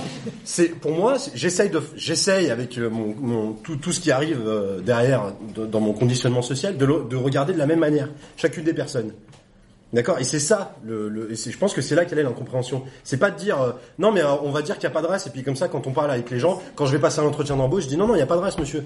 Ah mais vous êtes un bout Non, non, il n'y a pas de race, monsieur. Évidemment que ça, ça marche pas. Mais par contre, de dire entre nous, on s'en fout, moi j'en ai rien à foutre. Je viens ici, je, je me, j'ai pas l'impression d'être un arabe, j'ai l'impression d'être un mec qui parle fort, qui s'énerve vite, voilà, ce genre de truc. J'ai- mais j'ai- j'ai- tu vois ce que je veux dire? Et par contre, et après, rappeler à Vincent que oui, c'est, que c'est un homme blanc dans une société blanche et patriarcale. Bien sûr. Non, mais il n'y a pas de problème. Non, mais- non, non, mais- Non, mais- mais on est au courant. Mais, mais bien sûr, mais blanc, le Narges. privilège non, bah, mais deux secondes. Non, mais attendez, excusez-moi, j'ai pas fini. Excusez-moi, j'ai pas fini. Narges, Narges, Narges, est-ce que. Non, mais, Narges, est-ce que, est-ce que. Non, mais je suis pas. Quand une personne qui, qui est discriminée vous dit qu'en fait vous avez des privilèges et que vous êtes là, dire non, c'est comme une personne, en fait, non, on dirait quoi, le. Non. On n'est pas en Inde, on est en France. Mais non, mais attends, mais. Non, mais. Narges, Narges, attends, juste, est-ce que je peux terminer? Le fait est que. Le fait est que. J'aimerais juste terminer, juste ça. Bien sûr que rappeler que le- un, un homme blanc, il, il a la, euh, un homme blanc cis hétéro machin, il a la meilleure situation possible dans la société française de 2015. Pardon Pas les vieux. Pas les vieux et pas de la Creuse. Mais mais le, le problème c'est bien sûr qu'on faut s'en indigner, bien sûr que oui, mais évidemment. Mais le truc c'est que lui, oui, il faut le combattre. Mais lui, tu veux le combattre lui, alors que lui, il est conscient de ses, de ses, il est conscient de sa position. Il est pas en train de te dire que il a- qu'il qu'il a pas de- qu'il a pas d'avantage sur toi. Bien sûr, quand j'ai entré dans l'embauche, je sais que des avantages. Et lui, ce qu'il est en train de dire, c'est qu'il aimerait bien que dans sa relation avec toi, c'est- ça, ça s'efface et qu'il aimerait bien. Mais en fait, mais encore tu peux être un allié sur ces questions-là, comme moi je vais être allié des personnes trans sur la question évidemment. Et en fait, je, par contre, je déconstruis Et en fait, je dis pas, aux, par exemple, aux personnes trans comment elles doivent se définir, comment elles doivent. En fait, je comprends mon privilège en tant que personne cis. Je sais ce que ça implique, le fait de ne pas devoir me cacher par rapport à ma famille, le fait d'avoir accès à tous les emplois que je veux sans jamais devoir justifier quoi que ce soit, le fait d'avoir. En fait, tous mes privilèges, Oui, conscience. bien En sûr. juste en mettant des mots dessus, on, Ouais. on en prend conscience. Bien sûr, Et en mais fait, après- En lui disant à quelqu'un qu'il est blanc, en fait, c'est pas grave, c'est pas une insulte. Non, c'est pas une insulte. C'est pas ce que j'ai dit. Non, mais évidemment. Mais il est, mais il est au courant. Moi, ce que je te dis, c'est dans la relation qu'on essaie d'établir les uns avec les autres ici. La- Non, non, non, mais. Il y a quelqu'un qui veut Pardon. Non, mais- Désolé, il y a quelqu'un qui a demandé la parole, c'est la dernière intervention. Eh, vas-y. À Vas-y, arrive. Donc, elle finit, elle intervient. C'est le mot de la fin. concluez, Et après, on range la salle pour la Moi, je conclue pas. Ah. Alors, chut. Euh, C'est dur. Franchement, là, je trouve le débat hyper violent. Mais hyper violent, en fait. J'ai l'impression que, là, je vois euh, ce que provoque, ce qu'est en train de dire euh, qu'elle est en train de... Et je pense qu'il y a un vécu derrière, et c'est un ressenti personnel. Et euh, là, j'ai l'impression que ça crée un truc euh, affolant, il faut absolument tout dire, et absolument, j'ai l'impression qu'il y a des gens qui sont en train de- d'essayer de, de rassurer. Euh, non, nous on n'est pas racistes. En fait là, il n'est pas, il n'est pas là le débat. Et je pensais que le débat, c'était vraiment euh, de dépasser euh, certaines choses et pas d'expliquer si la religion, euh, qu'elle soit musulmane, juive ou machin, euh, euh, est-ce que elle est contre l'émancipation de la personne, parce qu'on peut rappeler un truc qui s'appelle la théologie de libération, et je crois que c'est des gens qui sont croyants et qui participent, et, qui, et qui justement portent en eux des choses d'émancipation euh, avec euh, une idéologie qui se, rappo- qui se rapproche de, de- l'idéologie libertaire. Donc en fait, on est complètement ça. On a expliqué, on a pointé du doigt les différences des courants. Mais en fait, on s'en fout complètement. En fait, Euh, on s'en fout complètement parce que c'est, en fait, ça fait partie des personnes. En fait, c'est pas ce qui, euh, c'est pas ce qui les définit. Mais il faut pas nier non plus que la société aujourd'hui, elle nous définit par rapport à certaines particularités. Moi, j'arrive, j'ai pas besoin de dire je suis musulmane ou je suis arabe. En fait, on s'en bat les cacahuètes de ce que je suis. On va déjà dire c'est une arabe. Donc, automatiquement, dans l'esprit des gens, c'est une musulmane. Et si je suis, j'ai un turban ou un bout de voile ou un bout de tissu sur la tête, je suis soumise. Et ça, c'est une réalité au fait. C'est une réalité dans la tête de plein de gens. Et le subir au quotidien et dire euh, aujourd'hui, dès qu'on dit on est racisé, et là j'ai une foule comme ça qui ah machin, la race n'existe pas. Euh, c'est pas nous qui l'avons créé la race. Hein. C'est pas les gens qu'on pointe du doigt en tant que racisés qui l'ont créé la race. La race, elle a été créée par des gens qui veulent imposer une division entre la société et nous diviser par rapport à des particularités. Donc la race, c'est pas nous qui l'avons inventée. Donc aujourd'hui, mais on l'a. C'est bien, non, mais attendez, laissez-moi finir. Non, mais laissez-moi finir. J'en ai rien à foutre de qui l'a créé aujourd'hui. Je, m'en fous. J'ai pas, j'ai pas envie de revenir en fait sur toute l'histoire du, du truc en fait. On est en 2015. Aujourd'hui, je suis euh, dans ce monde-là. Je vis pas euh, dans l'arrière-cour de la librairie La Griffe. Il y, a, il y a un monde dehors. Et en fait, dans ce monde-là, on me pointe. On le connaît aussi le monde. Ah, oui, non, mais je sais pas. Peut-être tu le connais, moi je le vis. Donc j'aimerais bien donner mon avis en fait. Ok J'aimerais bien le donner mon avis et ce que je ressens. Aussi, je ressens. Eh ben c'est bien, tant mieux. Mais je voulais te dire que moi aussi. Voilà, c'est ça aussi le rappel. Euh, en fait, nous pointer du doigt et qu'on et qu'on se dise aujourd'hui dans cette société nous sommes vus de cette façon-là, il faut arrêter de- de se sentir outré en fait. C'est euh, une construction qui est faite par la société, il faut arrêter d'être. Non, ça n'existe pas. Personne n'est outré. C'est ce qu'on a dit. Non, non, mais c'est ah ben moi, là, moi, personnellement, là, je suis au premier rang, je transpire. C'est hyper violent comment les gens essayent de se justifier et tout. Je pensais que le débat allait mener à quelque chose. pourquoi Non, non, mais moi, c'est ce que je ressens. Non, mais merci, je, peux me défendre tout seul. Peut-être c'est n'importe quoi. Peut-être de la merde. Peut-être vous avez tous raison, j'ai tort. Je m'en fous. Non, mais moi, je m'en Je veux juste dire ce que moi je ressens et ce que moi je pense. Là, sur le moment T, c'est quelque chose qu'on vit au quotidien. C'est euh, une construction qui existe, par laquelle on, identifie certaines personnes. Aujourd'hui, moi, quand on voit, on dit elle est musulmane, euh, ben, j'ai envie de vous dire non. Mais pourtant, euh, quand c'est ce qu'on dit de moi. Comment je me défais de ça, en fait? Comment je me défais de ça? Bon, ouais, ben, là, tout, tout le monde a un avis. Ben, comment je me défais de ça, en fait Ah oui, mais c'est- Comment quand j'arrive et je subis une pression par rapport à ça C'est à cette question qu'on essaie. c'est cette question, voilà, c'est ça la question. Sûr, Ouais, mais en fait, en fait, si tu veux, en fait, on peut Voilà. hein. Oui, voilà, mais là, je prends euh, des trucs euh, Ouais. euh, non, non, non, mais moi, ce que je veux juste, euh, un, un petit détail, un petit détail, juste un petit détail. Euh, je sais qu'il y a eu un gros débat par rapport à l'affiche parce qu'il y avait une femme voilée. Est-ce qu'une femme voilée En turbané plutôt. En turbané d'ailleurs, oui, mais bon, maintenant il suffit d'avoir euh, 5 cm de tissu sur les cheveux, c'est le bout du monde.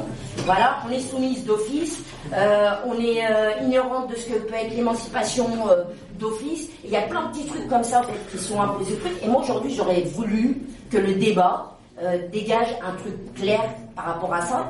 Est-ce qu'on peut être voilé? Est-ce qu'on peut être croyant, mais en même temps être libertaire, porter une idéologie en soi et euh, des choses en fait qui tendent vers euh, alors, l'anarchie. C'est liberté toi. Linda, justement, juste, euh, Linda, justement, moi, c'est, non, mais c'est, c'est aussi pour ça, c'est aussi pour ça qu'on a voulu faire ce débat, parce que clairement aujourd'hui, non, non, mais en fait, ouais, mais non, mais non, mais alors justement, en fait, c'était pas pour répondre, mais justement, c'est pas pour répondre à ça, c'est pour donner des pistes de réflexion, c'est pour que les gens soient au courant, et c'est aussi pour montrer qu'on a un gros problème, c'est que dès qu'on commence à aborder, et là, on est encore à des kilomètres de réfléchir à comment nous on devrait se comporter, nous tous ici, dans, l'arrière-cour de la griffe, comment est-ce qu'on devrait, qu'est-ce qu'on devrait monter comme solution, comme façon de faire, comme façon de vivre, pour déconstruire, pour détruire cette, la, manière dont la société racise les gens. Et, autres, après euh, racise, euh, euh, sexise, etc., etc. Je, je vais pas faire la liste de, tout, il y en a trop, de toutes les discriminations, mais du coup, c'est voilà, moi c'est clairement c'est- c'était pour bien pour bien montrer qu'il y a un problème aujourd'hui. Il y a un problème euh, de tous les côtés, d'accord? Parce qu'il y a ceux qui arrivent pas à parler, enfin il y a ceux qui arrivent pas à parler, ceux qui arrivent pas à écouter, et au milieu t'as ceux qui comprennent rien à ce qui se passe parce que du coup ça gueule de partout. Voilà. Entre les incompréhensions et, euh, et les qui viennent euh, de ceux qui veulent pas comprendre et de ceux qui connaissent rien, on a un problème de fond. Voilà. C'est bien pour ça que bah, on a eu ce débat aujourd'hui. Ouais. Oui, moi je voulais simplement dire par rapport à, à ce que tu dis, j'ai peur, je vais re- euh, renouveler ta colère, mais, mais, euh, on a eu déjà des discussions comme ça. C'est un sentiment de, moi je suis désemparé par euh, par la véhémence de de, de, de, de ressentiment que je ressens, je ressens sous la forme. Je me dis, mais comment un mouvement commun va pouvoir naître quand quelqu'un euh, parce que parce que d'incarner les anciens colonisateurs, tu vois, et tout ça, co- comment comment face à ça, enfin comme je sais pas, moi je m'intéresse à Nietzsche et tout ça, le ressentiment et la culpabilité me semblent le contraire de la, tu vois, de la logique libertaire. C'est comment alors comment quand quel- quelqu'un a été blessé profondément, comment ça peut se, se- se guérir dans autre chose qu'on développerait Voilà. Non, je sais pas très clair ce que je dis, mais c'est ça. Mais c'est vrai que ça nous met dans une situation désemparante. C'est-à-dire qu'on se dit où on va se flinguer, où, où on, on bat notre coulpe pendant des, des- des années. Et c'est co- comment transformer en, en- en affirmation positive ce qui est vécu comme une, une blessure. Les- ouvriers qui étaient traités comme de la merde, ils se sont mis en syndicat et, et- et leur dignité s'est réaffirmée. Enfin bon. C'est juste un truc, pourquoi, pourquoi on ne peut pas laisser le droit à une personne qui est de toute façon racisée, le droit de se dire racisée? Parce que de toute façon, elle l'est. Elle- Ça ne veut pas dire qu'elle croit dans la race, personne ne croit dans la race ici. Mais pourquoi on doit s'offusquer si elle, elle met un nom sur sa réalité à elle, elle Non, est racisée, et elle a le droit de dire qu'elle est racisée. Mais pourquoi vous vous offusquez comme ça? Mais non, Norbert, Norbert a droit à la parole. race. Je sais qu'il n'y a pas de race, mais elle est racisée Non, de toute façon. Norbert a été remis en cause deux fois, donc Elle est racisée de toute façon, personne ne croit en la race, mais elle est racisée, qu'on le veuille ou non. Pas dit le contraire. Mais personne n'a dit Vous n'interrompez pas en disant il n'y a pas de race. Ah, Elle oui, n'a non, pas mais défini son propos. Entre dire il n'y a pas de race et reconnaître le fait qu'elle est racisée, c'est pas la même chose. D'accord Si, c'est- parce qu'on l'a racisée, c'est parce qu'il y a du racisme qu'elle est racisée. Elle donne un nom à, sa, à une de ses nombreuses discriminations, parce que t'es aussi une femme, t'es aussi voilée, t'es aussi, euh, je sais pas, t'es grande, t'es pas euh, anorexique. Il y a plein de trucs, il y a du body shaming aussi qu'on pourrait faire. Si, elle, a le droit quand même de, de choisir sa discrimination et de s'appeler comme ça. C'est juste un des noms qu'elle peut se. J'ai jamais remis en cause le fait qu'elle est racisée. J'ai jamais Mais pourquoi tout le monde s'offusque alors quand elle dit qu'elle est Par tout le monde ou à moi Euh, vous tous, parce qu'il y a un bordel, en fait, on n'a pas trop compris le- la violence, ouais. Moi, j'ai jamais remis en cause le fait Mais on on est d'accord que les gens racisés ont le droit de s'appeler racisés. Question J'ai jamais remis en cause ça. Ce que j'ai remis en cause, c'est la notion de race. Mais ça, avait levé la main Alors, un, un, deux, Et après, on arrête. et après on arrête. Deux interventions, oui encore. Non, mais du coup, euh, une fois qu'on a. Visiblement, on a l'air. Si les gens en fait, ne savent pas articuler, c'est pas S'il vous plaît, Il y a deux intervenants et on arrête. Si on est d'accord sur le fait que tu peux te, te dire euh, racisé, donc visiblement on est tous d'accord. La question, parce que j'ai l'impression que ta question c'est une question stratégique derrière, euh, on a tous, euh, c'est tous enfin, je vais dedans. Euh, la, la question qui suit, c'est comment tu luttes contre ça? Parce que, enfin, voilà. Toi, c'est comment tu luttes? C'est une vraie question. Mais je vais pas y répondre maintenant en fait. Non, D'accord. non, réponds. Non mais Mais non, mais c'est quand même. Enfin, c'est quand même. euh, enfin, c'est tout, l'intérêt de la question, quoi. Nous aussi, on les trouve ça. Dernière intervention, euh, pardon. Vas-y, vas-y, finis. hein. J'ai l'impression, parce que je suis, d'ac- je suis assez d'accord avec toi, c'est le, c'est tout le problème de. Enfin, pour moi, la grande force de, de l'anarchisme, auquel par ailleurs je connais rien, je, je connais rien, je comprends rien, je, mais simplement je, je- je suppose et j'imagine que la grande force, c'est de. Euh, c'est de supprimer, ou en tout cas de nier les catégories. Non, les euh, dans les- multiplier, les multiplier. À ou de les multiplier, bon, de nier les catégories dans lesquelles on est assigné et dans lesquelles Ouais, on s'assigne nous-mêmes, parce que c'est aussi un processus. Bon, mais non, non, mais c'est- une vraie question. Du coup, comment on, on part de la situation et de, la, de ce que la société nous, nous fait, disons, pour euh, féminiser, pour arriver à quelque chose de Il faudrait faire un débat là-dessus, c'est vraiment vrai. l'essentiel. Ah ouais, on est d'accord. Mais, mais c'est vrai que c'est vrai que, que l'anarchisme répond à ça, à mon avis, euh, de manière très précise. enfin, en tout cas, le, le débat d'aujourd'hui montre qu'il n'a pas l'air d'y répondre énormément. euh. Bah, non, mais je veux pas être parce qu'on l'est- euh, Ah si, moi je pense qu'il y répond. Et, euh, et- dernière intervention. Tu, tu laisses Non, mais c'est bon. C'est bon je peux, euh, La question que tu poses, elle révèle que euh, si on se base sur ce qu'on a en commun, et pas sur nos particularités, on va dire, tu vois. Parce que moi, je pourrais dire aussi, je suis belge, tu vois. Je pourrais dire, ah, en France, on voit C'est pas grave. Non, mais c'est vraiment. À ce moment après, attends, je vais pas dire. c'est comme si je lui disais ma mère elle est morte, ah moi mon chien Ah, aussi, je sais ce que c'est, c'est vrai. non, c'est pas ça, je sais, je sais. La libération du peuple belge. Dis aussi c'est la personne qui va s'indigner et jamais Non, mais ça dit, Non, moi, si, non, mais, euh, euh, non, Mais non. d'accord, mais en définissant en tant que je trouve que c'est violent. Là, la violence, c'est que tu n'acceptes pas la discussion.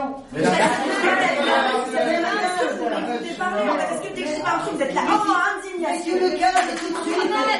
Tu le cases tout de suite. Déjà, déjà, c'était Vincent qui avait la parole, Bah il oui. pouvait venir, après les Alors, autres. continue, continue. Vas-y, Vincent. Cette la coupe pas trop. Quand je dis ça, je dis ça de manière peut-être provocante parce que je sais que en tant que raci- racisé, tu considères que tu ne subis une oppression quotidienne. Et cette oppression, faut pas croire que moi je suis dans une petite bulle à la griffe où je, vis ici et je l'ai pas même vu, tu vois. Je l'ai peut-être pas subi parce que effectivement je suis blanc, ça je suis d'accord, ok, très bien. Je suis blanc, j'ai des privilèges de blanc une société européenne. Après, si je vais dans une autre société, enfin si je vais, non mais si tu voyages un peu, tu vois que le, problème du racisme, dépasse le, le- le privilège blanc aussi. Enfin, tu vois, si je vais, je parlais de l'Inde, en tant que blanc, euh, j'ai des droits aussi, je pense que t'as as quelques soucis, tu vois. T'es pas dans certains cas, etc. Enfin, bref. Non, mais attends, mais je viens simplement au fait que le racisme, il est pas juste, il va pas non plus dans une seule direction. Il, aussi, il peut y avoir un racisme aussi dans l'autre sens, tu vois. Dans certains Donc contextes. là, tu pas le racisme. Donc ça, c'est la théorie de l'extrême. Non, non, non, non, tu sais pourquoi je, je parle de ça? Tu sais pourquoi je parle de ça? Non, mais je vais te dire C'est un système d'oppression. Je vais te dire pourquoi je parle de ça. Parce que quand tu vas, par exemple, si tu vas un peu fouiller l'histoire, tu vois les mouvements, euh, justement, afro-américains pendant les droits civiques, avec le groupe National Islam, par exemple, c'est pas pour rien qu'ils ont été Ku Klux Klan et que c'est d'accord avec eux, tu vois. Sur le fait de diviser la société sur des bases raciales, quoi, tu vois. Et ça, c'était, on va tout, des enjeux de lutte particulariste où ils luttaient chacun dans des camps différents. T'avais le Klan qui, qui luttait pour le privilège des, des blancs, et t'avais le National System qui luttait pour le privilège des noirs, qui voulait les nations noires, tu vois. Excusez-moi, moi. Ouais, bah. Eh ben, c'est pas un problème, ça peut être. Est-ce que moi j'ai envie de défendre Est-ce que comment Mais tu peux prendre des exemples que tu veux l'histoire, moi je te prends Moi je prends l'histoire parce que je trouve que l'histoire elle enseigne Mais beaucoup de choses. Il faut pas répéter les mêmes erreurs, tu vois. Et ce que je dis par là, c'est que répéter Pourquoi les tu mêmes erreurs. compares au ça nationaliste signifie- et pas par exemple Black Panthers Exactement. Pourquoi est-ce que tu choisis cet exemple-là Je prends cet exemple parce que c'est un exemple euh, clairement qu'on peut identifier comme étant euh, à l'avant-garde de ce que peut apporter le particularisme dans le sens de, de revendiquer une et- et le particularité Panther au lieu de voir mais tout ce tout qu'on a en commun, tu vois. Et si tu commences à voir tout ce qu'on a en commun en termes de situation ne fût-ce que sociale, tu peux considérer que là on a un rapport de force qui est réel et concret avec euh, le monde qui nous entoure, tu vois. Et le monde qui nous entoure, je pense que si tu vas dans certains, euh, dans certaines entreprises, par exemple, ils s'en foutent que tu sois arabe, noir, ou Ah non. non, dans je parle de certaines entreprises. Mais moi, on m'engage pas parce que je suis voilée, en fait. Je peux même pas dire, Non, non, je t'explique juste le- même comment le capitalisme américain fonctionne, quel est le plus avancé. Là, c'est, on va dire, un capitalisme on dit, euh, vraiment ultra développé, ils s'en foutent des races. Ça, c'est parce qu'on a encore, dans un, on a encore des, des- des traces du, du, du colonialisme et toutes ces conneries, etc. Ah, vu qu'il n'y a que des quasiment des noirs qui sont butés par les je sais, mais je dis simplement que par rapport à la hiérarchie d'entreprise, etc., tu regardes concrètement, il y a une classe moyenne noire, une classe. C'est pas, c'est pas un enjeu de la même manière qu'ici. Après, mais là, parce que là, attends, là, pourquoi ils sont, pourquoi ils sont sélectionnés Parce qu'ils sont noirs, mais pauvres surtout, tu vois, aussi, ils sont pauvres, tu vois. Donc c'est pas qu'un enjeu de race. Enfin, je veux voilà, c'est qu'il faut pas ça tu tout voir sur le prisme de la race. Mais oui, moi je te parle ça d'intersectionnalité. Par contre, moi ça me dérange, c'est que les gens vont là, voir sous le prisme de la classe. On peut prendre Non, mais l'intersectionnalité moi, je- prendre un tout- tu de vois tous tout ces sous le prisme de la race. et du Mais en fait, tu sais ça pas ce que je vois, en même fait. de considérer c'est un la lutte des débat classes- de la 10 lutte des minutes. classes, pour moi, c'est plus important, tu vois. Ah mais, toi par contre, non en fait, faut arrêter de parler. Enfin ouais, mais de toute façon ça c'est pas les je dis que l'intersectionnalité C'est une discussion en pouvoir Mais Non, ça fait plier. Ça va, parce que la grille, la grille est coupée. Daniel Geste, tu venais déjà ici, qu'il y avait bien les conditions. A toujours été ouvert, a jamais eu la la- la conclusion.